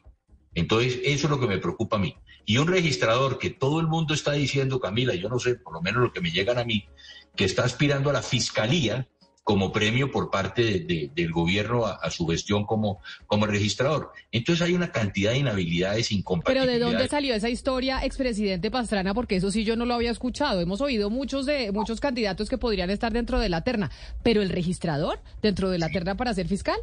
Sí, claro, ahorita que recorro el país, uy, mire, así de gente, quiere, mucha gente le dicen a uno, digo, bueno, y, está en su derecho. Pero eso, puede, pero eso puede ser perfectamente un chisme, no de que vaya a ser una realidad, porque qué experiencia podría tener el registrador para ser fiscal general y que, y que el presidente acepte ternarlo. Pero además, Camila, habla usted de experiencias y falsificaron los documentos para que fuera registrador. Ahí hay una denuncia sobre eso. Pero ese no es el tema. El tema es que ella nos amenazó a nosotros. El problema es si él cumple y si quiere ser fiscal o no fiscal en este momento es que no puede ser registrado un, registrador que porque usted llama la atención o tiene dudas, lo ponen, eh, lo amenazan con, con denuncias. Eso no puede ser un registrador, perdón, Gabriela, qué democracia es la que estamos viviendo. Pero, expresidente, bueno, usted nos ha contado en esta entrevista que lleva recorriendo el país de la mano de su nuevo partido, Nueva Fuerza Democrática, pero entiendo yo, no le quedan muchos días para que puedan ingresar personas de diferentes partidos y no incurran en doble militancia. Me gustaría que nos cuente en qué va eso y en qué va el plan rescate del Partido Conservador, porque supongo que, lo que usted quiere, lo que Omar Yepes quieren, es que la gente que votó por el Partido Conservador en 2002, pues, pues voten por ustedes. ¿Cómo va ese plan rescate? A ver, dos cosas. Yo creo que una, lo más importante es lo que tú dices, que nos dieron a nosotros 30 días, y se vencen mañana. Entonces nosotros, eh, hay una, hay precisamente dos solicitudes de ampliación del término, una por Omar Yepes y otra por Camilo Gómez, para ampliar el término para que, como usted anota, la gente pueda inscribirse y pueda regresar al Partido Conservador como simpatizante o como militante. y eso es lo que estamos esperando hoy que, que, se resuelva esa, esa situación. Eh, segundo, bien, el partido va muy bien. Yo creo que, la verdad, y perdón Camila la expresión, el partido está asqueado de la corrupción del senador Trujillo, del senador Cepeda, del directorio. Es que no hay una voz que se levante en el Congreso, llámese Senado o llámese Cámara, en contra de la mermelada, en contra de la venta de los avales, en contra de la corrupción del partido. El presidente del, del directorio nacional hoy, el el senador Cepeda, cada, cada vez que dice que tiene una duda de una de las reformas, lo llevan a Palacio, cambia totalmente su posición después de salir de Palacio, lo untan de mermelada, de pies a cabeza. Entonces, ese no es el partido que nosotros representamos ni que quisimos representar nunca. Eso es lo que nos estamos oponiendo nosotros. El verdadero conservatismo y la verdadera, los verdaderos jóvenes que quieran participar en política, aquí hay una oportunidad y es lo que representa la nueva fuerza. Pero, expresidente Pastrana, eso que usted acaba de narrar de lo que está pasando con Efraín Cepeda, con el señor Trujillo, ha pasado así en todos los gobiernos, de gobierno Uribe, gobierno Santos I, gobierno Santos II, gobierno Duque. El Partido Conservador siempre ha estado en el poder y siempre está sometido a la, a, la mermelada. Lo que pasa es que en esta oportunidad es distinto porque pues llegó un, un gobierno realmente eh, diferente en términos económicos, pero el Partido Conservador siempre ha estado con los gobiernos que no confunda mermelada con coalición política. Es que ahí está la diferencia, que es lo que me llama la atención de los colegas periodistas. Y te lo digo como colega. Cuando yo llegué a la presidencia de Colombia, yo hice una coalición con el Partido Liberal. Los invité. Y les di gobierno tanto, María Camila, que le di la mitad del gobierno porque yo quise.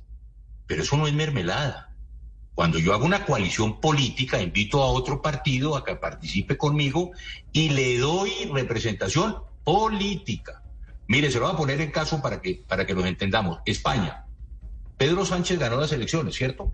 Llamó a Podemos y le dijo, oiga, hagamos coalición. Y Podemos le dijo, listo, deme el CNI, deme la Radio Televisión Española, deme esto, deme lo otro, ta, ta, ta. Y Sánchez le dijo, no, no le doy eso. Entonces no hubo, no pudo gobernar, volvió a llamar elecciones y en las segundas elecciones vuelve y no tiene la mayoría absoluta y Sánchez le pregunta a Podemos y Podemos le dice, ya no quiero cinco, ahora quiero diez cositas. La vicepresidencia para mí, la, el ministerio para mi señora y para... Eso es una, perdón un momentico, coalición política. La mermelada fue lo que hizo Juan Manuel Santos. Cuando fue a comprar, pierde las elecciones del plebiscito, nos roban las elecciones del no, se fue al Congreso para pasarlo por el Congreso y corrompió a los congresistas, que es exactamente lo que está haciendo Petro. Una cosa es participar políticamente y otra corrompidos por los contratos del Estado. doctor Pastrana, usted tiene razón y esa diferencia es valiosa. Una cosa es mermelada, otra cosa es participación, porque hay una coalición que reúne ideas, pero perfectamente. Pero mucha de la gente de la que usted está hablando, incluso el doctor Yepes, pues que fue el presidente del Partido Conservador durante el gobierno de Iván Duque, ellos participaron y, estuvieron de acuerdo en toda la repartición burocrática y, en los escándalos de corrupción que hubo eh, del Partido Conservador eh, o miembros del Partido Conservador durante el gobierno de Iván Duque. Y concretamente, este fue el programa que, reveló el, escándalo de Ocat Paz, donde participó Ape Cuello, Sami Merek, y en ese momento el Partido Conservador pues no estuvo muy, muy eh, dispuesto a que se investigara más, a que se dijera más, y ahora sí pues el doctor Omar Yepes se sale y ahora sí se habla de la corrupción, pero con Iván Duque también hubo muchos escándalos de corrupción donde estuvieron implicados miembros del Partido Conservador. Yo, respondo por mi gobierno. Mi gobierno, No, yo no digo que usted esté involucrado, ni más faltaba. digo el partido. Yo respondo por mi gobierno, fíjate. El Partido Conservador en mi gobierno me acompañó y estuvo conmigo, con la nueva fuerza, con el Partido Liberal. Y yo creo que el Partido Conservador sin mermelada nunca antes se fortaleció antes, sino con el resultado de un buen gobierno. Yo entrego al Partido Conservador con 32 senadores y 64 representantes. Un poco para ponerlo en contexto, ¿cierto? Hoy tienen 15 senadores, yo dejé 32. Y tienen 27 representantes y yo dejé 64. ¿Ok? Sin corrupción, sin mermelada. Lo que corrompió la política son dos cosas. Mira, uno, la mermelada. Porque hoy se están comprando las conciencias. Eso es lo que está sucediendo. Yo digo que cada vez que el senador Cepeda va a Palacio, pues la primera vez que fue a Palacio se ganó el baloto, ¿cierto? Y hoy en día, cada vez que va a Palacio, cambian una comita y tienen más y más preventas. Punto eh, eh, eh, número dos. Yo creo que hoy el, Partido Conservador está cansado de eso, está cansado de la corrupción. ¿Por qué? Porque la política la corrompieron los avales. Hoy están vendiendo avales. Es lo que yo no entiendo. ¿Cómo así que un joven, el otro día me dijo un joven, mire, presidente, yo quise ir al Partido Conservador. me cobran dinero, que hay que pagar 200 o 300 millones. Yo tengo que pagar una póliza para poder participar en política. Los jóvenes no van a tener la posibilidad de hacer política. ¿Por qué? El error del Partido Conservador, ahora en el caso del Partido Conservador, es que el directorio es un, un directorio hoy de parlamentarios, es un directorio parlamentarista. Y eso es lo que corrompió al partido. ¿Por qué? Porque hoy el senador Cepeda cuida su feudo de votos, hoy el senador Trujillo cuida su feudo de votos, hoy el senador Mere, ¿qué dice usted? Cuida su, su feudo de votos. Hoy, como se le abrió la posibilidad de la nueva fuerza, ya ellos quedaron, ese castillo de, de naipes se derrumbó. Pero lo peor que le pudo pasar a este país fue la mermelada de Santos, porque miren lo que ha venido sucediendo. No hay una coalición política, no ha habido, pues a Duque lo elegimos nosotros en una coalición política, que nunca la, nunca la respetó, eso es otro tema. Y pregunten al presidente Uribe o pregúntemelo a mí, porque él gobernó fue con sus amigos. Entonces ahí es un tema totalmente distinto. Pero lo que dañó, corrompió la política fue la mermelada cuando nos roban a los del no el triunfo que obtuvimos. Y ya que usted menciona al expresidente Uribe y que dice que esa fue la coalición política que hubo en el gobierno de Iván Duque, pero que no eh, la cumplió el, el, exmandatario, quiero preguntarle por el rol que ha cumplido el expresidente Uribe durante estos ocho meses de gobierno del presidente Petro, porque sí hemos hablado de las reuniones que han tenido ambos eh, presidentes y de la actitud que se ha transformado mucho del expresidente Uribe, que era un férreo opositor en, en anteriores gobiernos y ahorita pues no lo escuchamos diciendo mucho. Pero fíjate tú, eh, eh, dos cosas ahí, eh, María Camila, porque es muy curioso lo que está pasando. El presidente Uribe, yo no entiendo, en siete meses ha ido tres veces a hablar con Petro. Yo no estoy de acuerdo con eso, yo creo que él es la antítesis. Hay declaraciones que a mí no me gustan del presidente Uribe. El decir, por ejemplo, que le va a dar avales a los antiguos guerrilleros, yo no estoy de acuerdo con eso, pero perfecto. Eso es una decisión del Centro Democrático, él está. Pero fíjate la contradicción que hay. Gustavo Petro criticó al presidente Uribe durante toda la vida, ¿por qué? Por los acuerdos con los paramilitares, ¿cierto? Y hoy el que está haciendo los acuerdos con los paramilitares es Petro. ¿Quién sigue imaginar, Camila, que Gustavo Petro le está eh, eh, promoviendo a los paramilitares acuerdos para que hagan con el gobierno? Lo que criticó Petro a Uribe de los acuerdos con los paras, Ahora es Petros el que está haciendo el acuerdo con los paras y con los narcotraficantes. Fíjate la curiosidad a lo que hemos llegado en Colombia. Expresidente Pastrana, ¿usted cree que el presidente Petro va a respetar su mandato constitucional? ¿Va a permanecer cuatro años en el poder? ¿O después de los cuatro años va a intentar eh, quedarse como presidente de la República? A ver, a mí qué me llama la atención aquí. Nosotros hemos defendido la democracia y en democracia le dimos al M19 una amnistía le hemos respetado los votos a Petro cuando ha querido ser alcalde, cuando ha aspirado a su Congreso, pero en la democracia uno gana y uno pierde. En la democracia, hoy Petro no puede ser que si no pasa la reforma de la salud, volvemos a la violencia en las calles. Que si no me pasan las reformas, me voy a una constituyente. No, perdón, esa es la democracia. Las cosas buenas las vamos a respaldar y las malas criticar, pero entonces si no estamos de acuerdo con Petro, entonces vamos a constituyente o vamos a las calles, volvemos a la violencia, no. El presidente tiene que respetar la democracia, que hay unos pesos y contrapesos. Afortunadamente hoy tenemos un excelente fiscal general de la nación que le ha puesto su tatequieto a Petro diciéndole, no señor Petro, usted no es un emperador, Aquí se respeta la Constitución y la ley. Aquí tenemos una Corte Suprema, una Corte Constitucional y un Consejo de Estado que exactamente lo mismo le está diciendo al presidente Petro. No, presidente, aquí hay una división de poderes, aquí hay pesos y hay contrapesos. Lo que no ha existido con el Congreso que se vendieron. Entonces los congresistas de los partidos, la UCA, Partido Conservador y el Partido Liberal, se vendieron a, a, a Petro y ahí están. Pero afortunadamente todavía hay institucionalidad en Colombia. Y un poco, Gonzalo, lo mismo que yo creo que tú en el caso de Venezuela. En Colombia hoy las instituciones son los que están defendiendo precisamente eh, esos pesos y contrapesos. Eso se perdió en Venezuela. Hoy no tenemos esos pesos y contrapesos que no le van a dar las garantías a la oposición de que lleguen a unas elecciones. Expresidente, y ya que hablamos de oposición y mencionamos lo que ha venido ocurriendo con el expresidente eh, Álvaro Uribe, que se ha reunido tres veces con el presidente Gustavo Petro, de lo que está pasando con el Partido Conservador, un poco de, la, de las cosas que sucedió en, en Venezuela es que pues se quedaron sin una oposición sólida y unificada. Y eso le ha dado pues también eh, pues mayor facilidad eh, a Nicolás Maduro y al chavismo de, pertenecer, de pertenecer en el poder. Me da la impresión que usted quiere en estos momentos, y eso es lo que está intentando en Colombia de recoger las banderas de la oposición en Colombia, ya que pues la vemos como eh, tan disminuida en estos momentos de trámites eh, de reformas eh, legislativas y demás. Usted está trabajando y en eso es en lo que se quiere convertir hoy en el líder de la oposición al, gobierno de Gustavo Petro. A ver, Camila, hagamos una, hagamos esa comparación, lo, lo que tú estabas diciendo. En Venezuela corrompieron a la oposición. La oposición le, gran parte de la oposición venezolana la corrompió el régimen de Maduro. Y por eso es que no salen a hablar o no salen a expresar. Por eso es que yo hablo que la oposición está en Colombia, es la oposición cercana a Maduro. Pero mire lo que pasó, por ejemplo, con los recursos de, de, de, Cúcuta. Ahí hay una serie de demandas muy graves contra muchos de la gente que manejaron esos recursos. Igual de los recursos que manejó el presidente Guaidó en su momento, hay una serie de denuncias muy graves sobre ese manejo de los recursos que no hay claridad y no hay transparencia.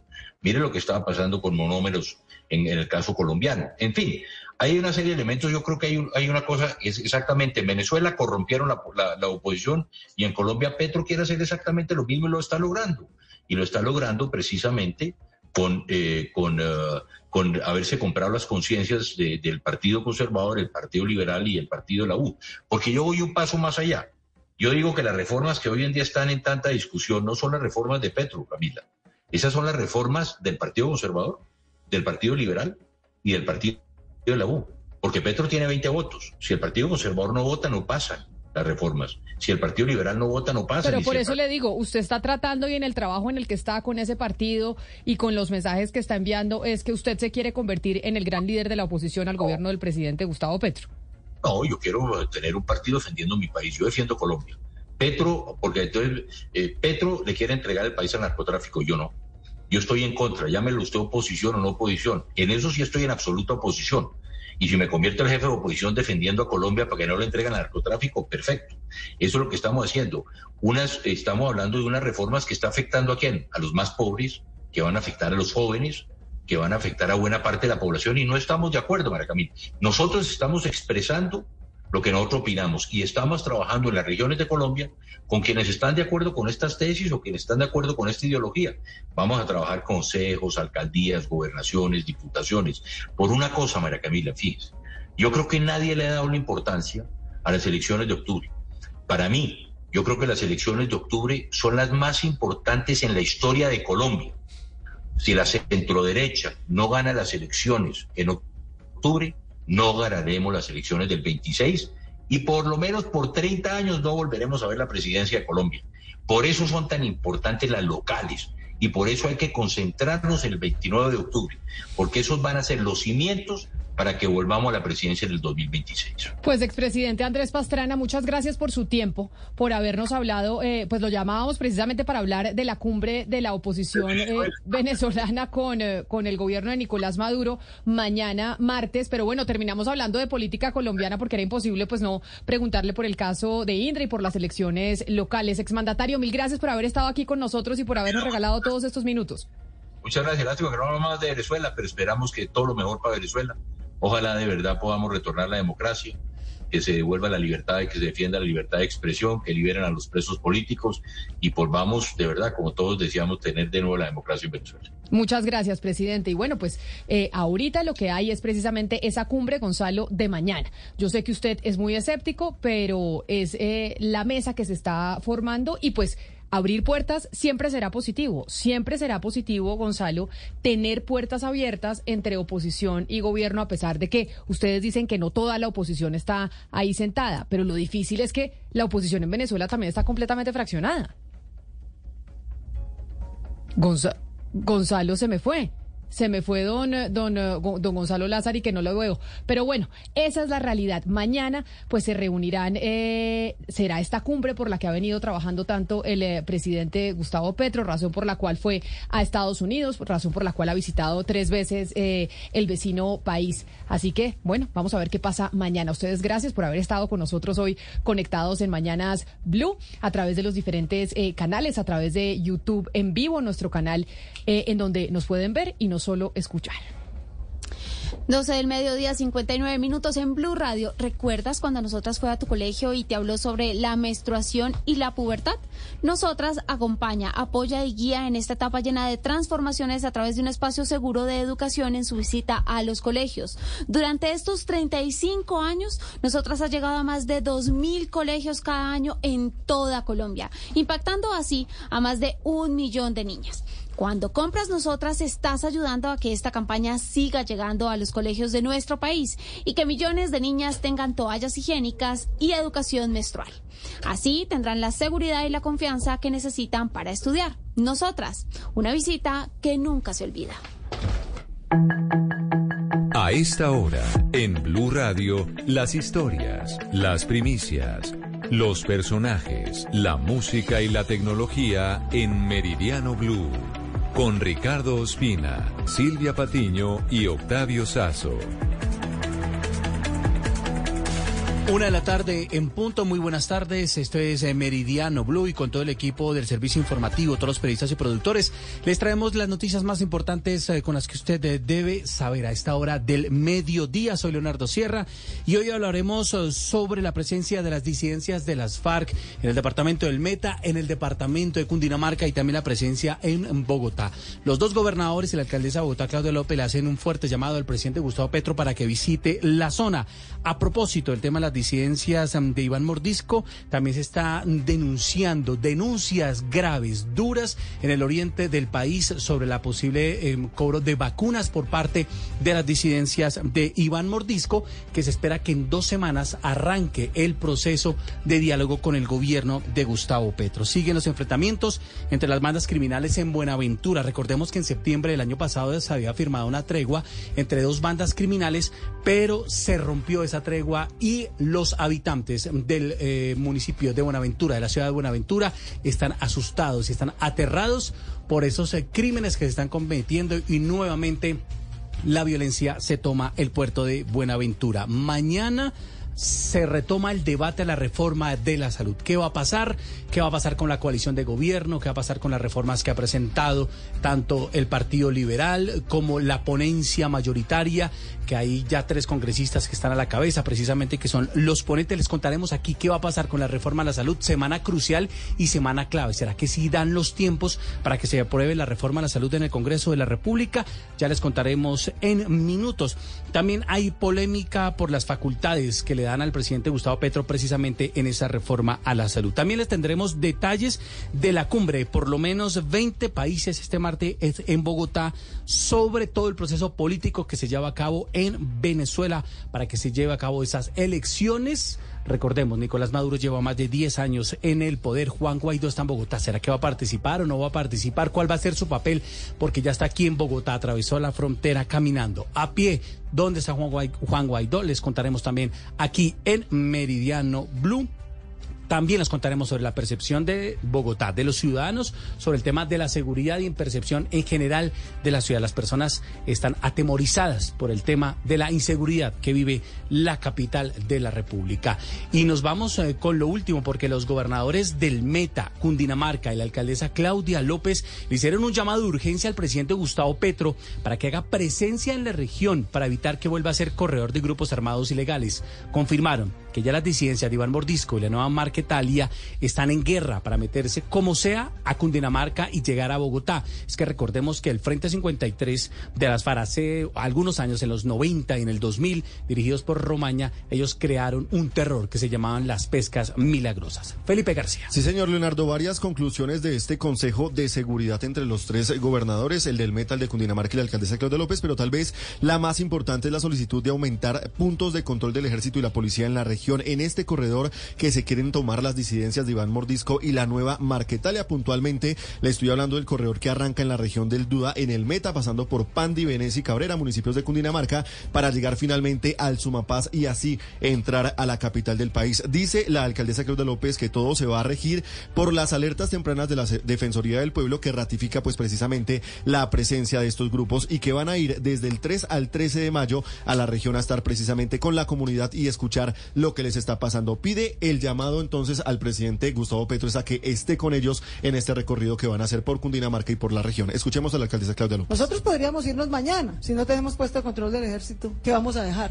Los saludos. Si no tenemos delegados del Gobierno Nacional para que se queden administrando esas fincas que vamos a dejar, los saludos. La verdad, más que pedirle al presidente un Consejo de Seguridad en el Palacio de Nariño, lo invitaría a que nos acompañe del 10 al 13 de mayo al recorrido. Dice el gobernador de Cundinamarca que se van a instalar puestos de control de la fuerza pública en todo este corredor. Será el Ministerio de Defensa el que determinará cuántos hombres llegarán y también la solicitud es a la SAIA que tome posesión en el territorio de las tierras y bienes que entregaron pues precisamente las FARC en el proceso de paz y que en este momento son las que están generando disputas en el departamento. Porque ya es una realidad que sucede y que hay presencia en el departamento del Meta y que ese corredor ha sido normalmente objeto de presencia cuando se tiene un fin y el fin es llegar a Bogotá y llegar a Cundinamarca y a través de nuestra región a diferentes departamentos en el pasado objeto de paso de cientos de secuestrados y de cientos de... Sobre el ELN en Bogotá y Cundinamarca aseguran los mandatarios que no hay presencia física en estos momentos, pero que este grupo armado, armado ilegal sí tiene el poder de atentar y aterrorizar a los ciudadanos de la capital del país y del departamento. Gracias, Felipe. En dos semanas se espera que se arranque precisamente esa mesa de diálogo con eh, Iván Mordisco, las disidencias de las FARC. Otro tema muy importante es la ley de sometimiento. Va a ser muy importante para todo el proyecto que quiere el presidente Gustavo Petro de la llamada paz total. Buenas tardes. Hola, Leonardo. Buenas tardes a usted y a todos los oyentes que nos acompañan en Meridiano Blue. Sin duda, esta ley de sometimiento pues va a ser otro de los proyectos que el gobierno quiere impulsar lo más pronto posible, teniendo en cuenta de saber cuál es la manera en que se va a acercar a estos grupos ilegales a propósito de las diferentes amenazas y alertas que ya nos contaba Felipe García que se están presentando en diferentes regiones del país, la más reciente en el departamento de Cundinamarca. Ya quedó establecida cuál va a ser esa estrategia entonces del gobierno para sacar adelante el proyecto de sometimiento a las bandas criminales. Hubo una reunión de emergencia en el Ministerio del Interior y la ponencia será radicada esta en una semana. Santiago Rincón tiene más detalles de esta estrategia del gobierno. Santiago, buenas tardes. Hola Valentina, ¿qué tal? Muy buenas tardes. Efectivamente la saludo aquí desde el Ministerio del Interior. Como usted lo dice, una reunión de urgencia. Estuvo también el ministro de Justicia, el comisionado para la paz Danilo Rueda y los ponentes de esa ley de sometimiento. Y lo decía muy bien Leonardo hace algunos minutos, pues el gobierno nacional intenta trazar esa hoja de ruta porque son varios los proyectos, no solo las reformas sociales, salud laboral y pensional, sino que además se suma el plan de desarrollo y ahora esta ley de sometimiento. Pues lo que nos acaba de decir Ariel Ávila, que es de la Alianza Verde, uno de sus ponentes, es que ya está listo el texto y que la ponencia será radicada el próximo martes 2 de mayo. Pero además estaremos muy atentos porque según Ariel Ávila, el presidente Gustavo Petro esta misma noche aquí en Palacio de Nariño decide en Consejo de Ministros si el proyecto va con mensaje de urgencia. La ley ha sido consensuada, está terminada. Eh, todos los debates eh, se han saldado, quedó de 63 artículos. Segundo, aspiramos a radicar de mañana en ocho días, el martes de la próxima semana. Y tercero, esta noche en el Consejo de Ministros el presidente va a decidir si hay mensaje de urgencia o si se hace el trámite ordinario. Y aspiramos a que al 20 de junio esté aprobada totalmente la ley. Ahí está, entonces en menos de dos meses espera que esté lista esa ley de sometimiento el gobierno nacional para poder buscar entonces los acercamientos con esos grupos armados ilegales que no tienen carácter político. Hablamos entre otros, por ejemplo, con el Clan del Golfo y los Pachenca. Ya tenemos la una de la tarde, ocho minutos. Gracias, Santiago. Ya regresamos con usted porque nos tiene detalles de lo que va a ser la cumbre que se va a realizar mañana aquí en Bogotá para solucionar un poco la crisis de lo que se está viendo, la crisis política en Venezuela. Pero sigamos hablando de las disidencias de Iván Mordisco porque estarían cobrando vacunas en el Caquetá y reuniendo a la gente para dar normas de control social según la denuncia de líderes del departamento. Mateo Piñera. Sí, señor Leonardo. Buenas tardes. Pues en el departamento del Caquetá hay una fuerte presencia de las disidencias de Iván Mordisco y la segunda Marquetalia. Las comunidades muestran su preocupación por las presiones que hay de estos dos grupos contra la población, pues si bien dicen hay un cese al fuego, reclaman que debe haber un cese de las hostilidades para no afectar a los civiles. Luis Valencia hace parte de la coordinadora departamental de organizaciones agrarias en el departamento. Esas reuniones son para dar información, algunas directrices, normas, obligaciones que cumplan con lo que ellos dicen, como por ejemplo no puede andar de, diferente horario, en diferentes horarios, no desplazarse al territorio por diferentes días, vacunas, extorsión, o sea, toda la cuestión. A esta denuncia, Leonardo se suma la que hizo el presidente de Fedegan, José Félix Laforí, en una columna donde